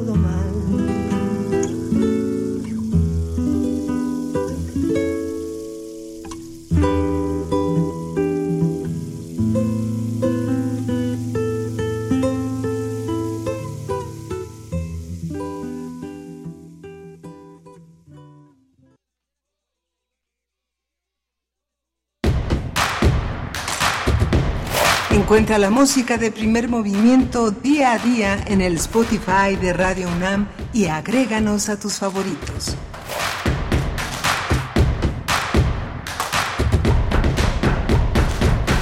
Un medio ambiente sano es un derecho. Necesitamos áreas verdes y servicios de limpia iguales para todas y todos. El acceso al agua potable tiene que ser equitativo, sin distinciones. Eso es lo justo. En el Partido Verde trabajamos a favor de la justicia ambiental. Por eso hemos propuesto y logrado el 90% de las leyes ambientales y de protección a los animales de nuestro país. Y seguiremos trabajando por el derecho a un medio ambiente sano. Porque el futuro de la 4T debe de ser verde. Partido Verde.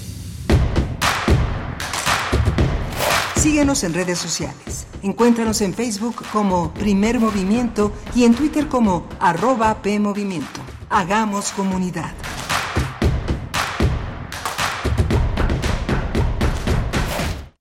Ahora que conversábamos con Anastasia Sonaranda sobre la Lloronda y sobre este duelo de Ayotzinapa, también conversamos eh, hace un hace un momento son con eh, Margena de la O, editora general de Amapola Periodismo, y este esta manera en la que Anastasia se expresaba de Ayotzinapa, de los 43 que nos faltan, hay que leer el de el trabajo que hizo Amapola Periodismo eh, sobre Ayotzinapa, el especial que hizo eh, un micrositio muy, muy, muy interesante, muy profesional, muy, muy bello, con todo el dolor que nos produce.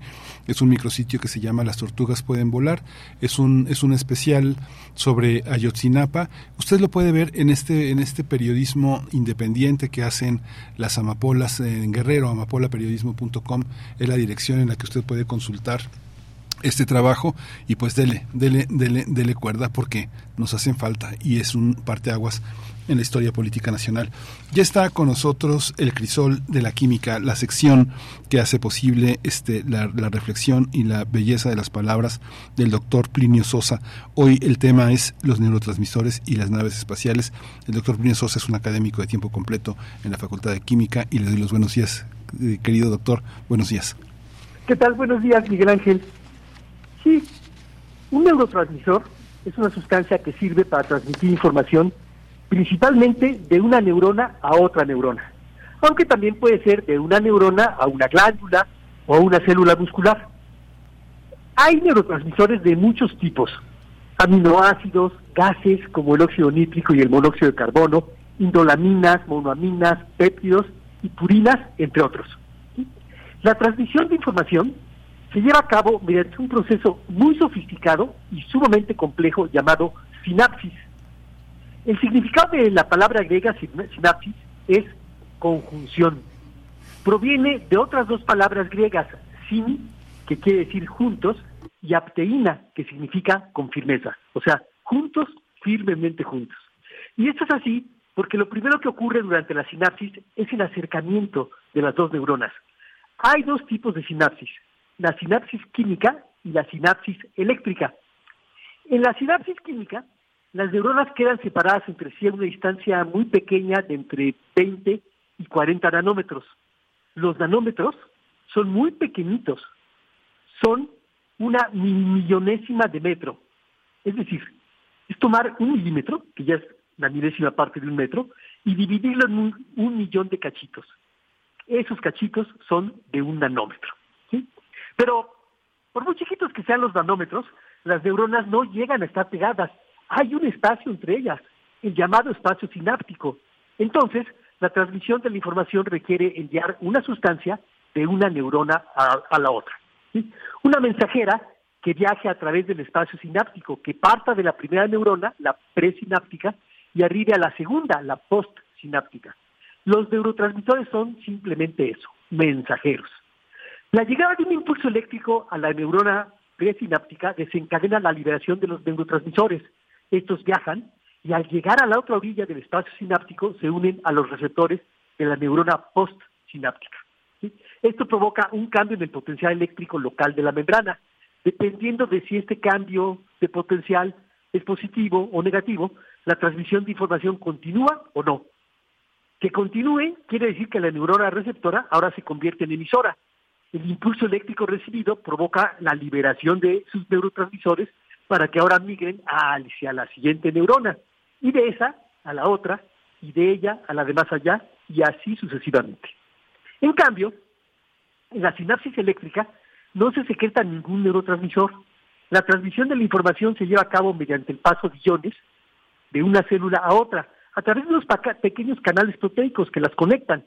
Y es que en este caso las neuronas están muchísimo más cerca que la sinapsis química. Aquí apenas son 3, 3.5 nanómetros.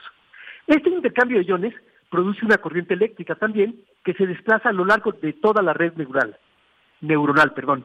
Pero no ocurre como los cables eléctricos, sino de una manera mucho más sofisticada.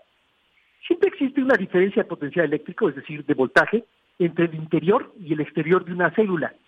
Esto no es debido a que haya cargas distintas de cada lado de la membrana celular. El balance de cargas negativas y positivas siempre es cero, siempre es la misma cantidad, sino a la cantidad de iones sodio más. y potasio más que haya de cada lado. Estas cantidades dependen de la bomba sodio-potasio, en la que se intercambian sodio más y potasio más a través de la membrana celular. Por cada tres sodios más en una dirección, dos potasios más viajan en la contraria. La diferencia de voltaje, entonces, se debe a que el sodio es más electronegativo que el potasio. Los iones sodio atraen con más fuerza a los electrones que los iones potasio, y esto crea una tendencia a que los electrones fluyan hacia donde se encuentren los sodio más, ya sea dentro o fuera de la célula. Y por lo tanto se crea una diferencia de voltaje. El intercambio de iones en la sinapsis eléctrica altera dicho voltaje, y esa alteración provoca a su vez la alteración del voltaje en la neurona de al lado, y esta en la que sigue, y esta otra en la de más allá. O sea, la perturbación en una sola neurona se propaga hacia todas las demás. ¿sí? Es curioso que, bueno, vale la pena señalar que el médico español Santiago Ramón y Cajal recibió el Premio Nobel de Medicina en 1906 por haber demostrado experimentalmente que el sistema nervioso no era una red continua de células nerviosas unidas entre sí, sino que había espacios entre ellas. ¿Sí? El primer eh, científico que gana el premio Nobel de habla este, española, castellana, en estos eh, ámbitos. ¿sí? Una reflexión final. Los neurotransmisores son pequeñas naves que viajan, cargadas de indispensables mensajes a través del espacio, pero no a través del espacio interestelar, sino del espacio interneuronal. Eso es todo. Qué maravilla, doctor Sosa. Muchas gracias por toda esa explicación. A veces este se requiere un poco un, un semestre para entender esto que nos ha explicado en tan pocos minutos, porque esa red, eh, esa red, esa diferencia entre la sinapsis que se produce en el orden de lo químico y en el orden de lo eléctrico no es, eh, no, no, es tan sencillo, no es tan sencillo entenderla y sobre todo no es sencillo entenderla a la luz de esa, de esa religión de la medicalización de las de los trastornos mentales que nos han etiquetado desde hace ya varias décadas en los DSM 1, 2, 3, 4 y 5, claro. donde las personas que padecen eh, la diferencia, las personas que son diferentes, pues, pues generalmente son medicadas, ¿no? Las personas sí. muy inquietas y, y sí. como dicen los, los, los, psiquiatras de cepa, pues con un chocho lo remedian todo, pero no es, no, no es un chocho, con todo y que sí, no. este proceso que usted refiere, pues es profundamente, profundamente humano, visto también desde esa óptica de la química, ¿no? Como, como un, un pequeño desorden este, se convierte en un gran desorden, ¿no? Sí, la explicación de esto requiere de varias disciplinas ¿no? que sí. hemos inventado nosotros, porque está la química, está la física, está la medicina, está la biología, todo es increíble. Sí, muchas gracias doctor por, por, esta, por, esta, por esta lección en miniatura, que es una gran lección. Muchas gracias. Nos escuchamos el próximo miércoles. Sí, el próximo miércoles, Miguel Ángel. Gracias, doctor. Hasta luego. Y nosotros nos escuchamos mañana de 7 a 10 de la mañana. Este, gracias por su escucha. Quédense en la programación de Radio UNAM. Mañana hay una, hay una gran sorpresa, una gran sorpresa que la radio, eh, la radio Netherland, la radio holandesa tiende para reflexionar sin que se los ordenen, sin que se los dicten sobre el tema del racismo, del colonialismo, del mestizaje también, de la negritud y de la afrodescendencia. Una sesión de 10 programas que van a ser emblemáticos para nuestra radiodifusora y una recuperación de nuestro acervo sonoro. Esto fue primer movimiento, El Mundo desde la Universidad. Radio UNAM presentó Primer Movimiento, El Mundo desde la Universidad con Berenice Camacho y Miguel Ángel Gemain en la conducción. Rodrigo Aguilar y Violeta Berber, producción. Antonio Quijano y Patricia Zavala, noticias. Miriam Trejo, coordinación de invitados. Tamara Quirós, redes sociales. Arturo González, operación técnica. Locución, Tessa Uribe y Juan Staca. Quédate en sintonía con Radio UNAM. Experiencia sonora.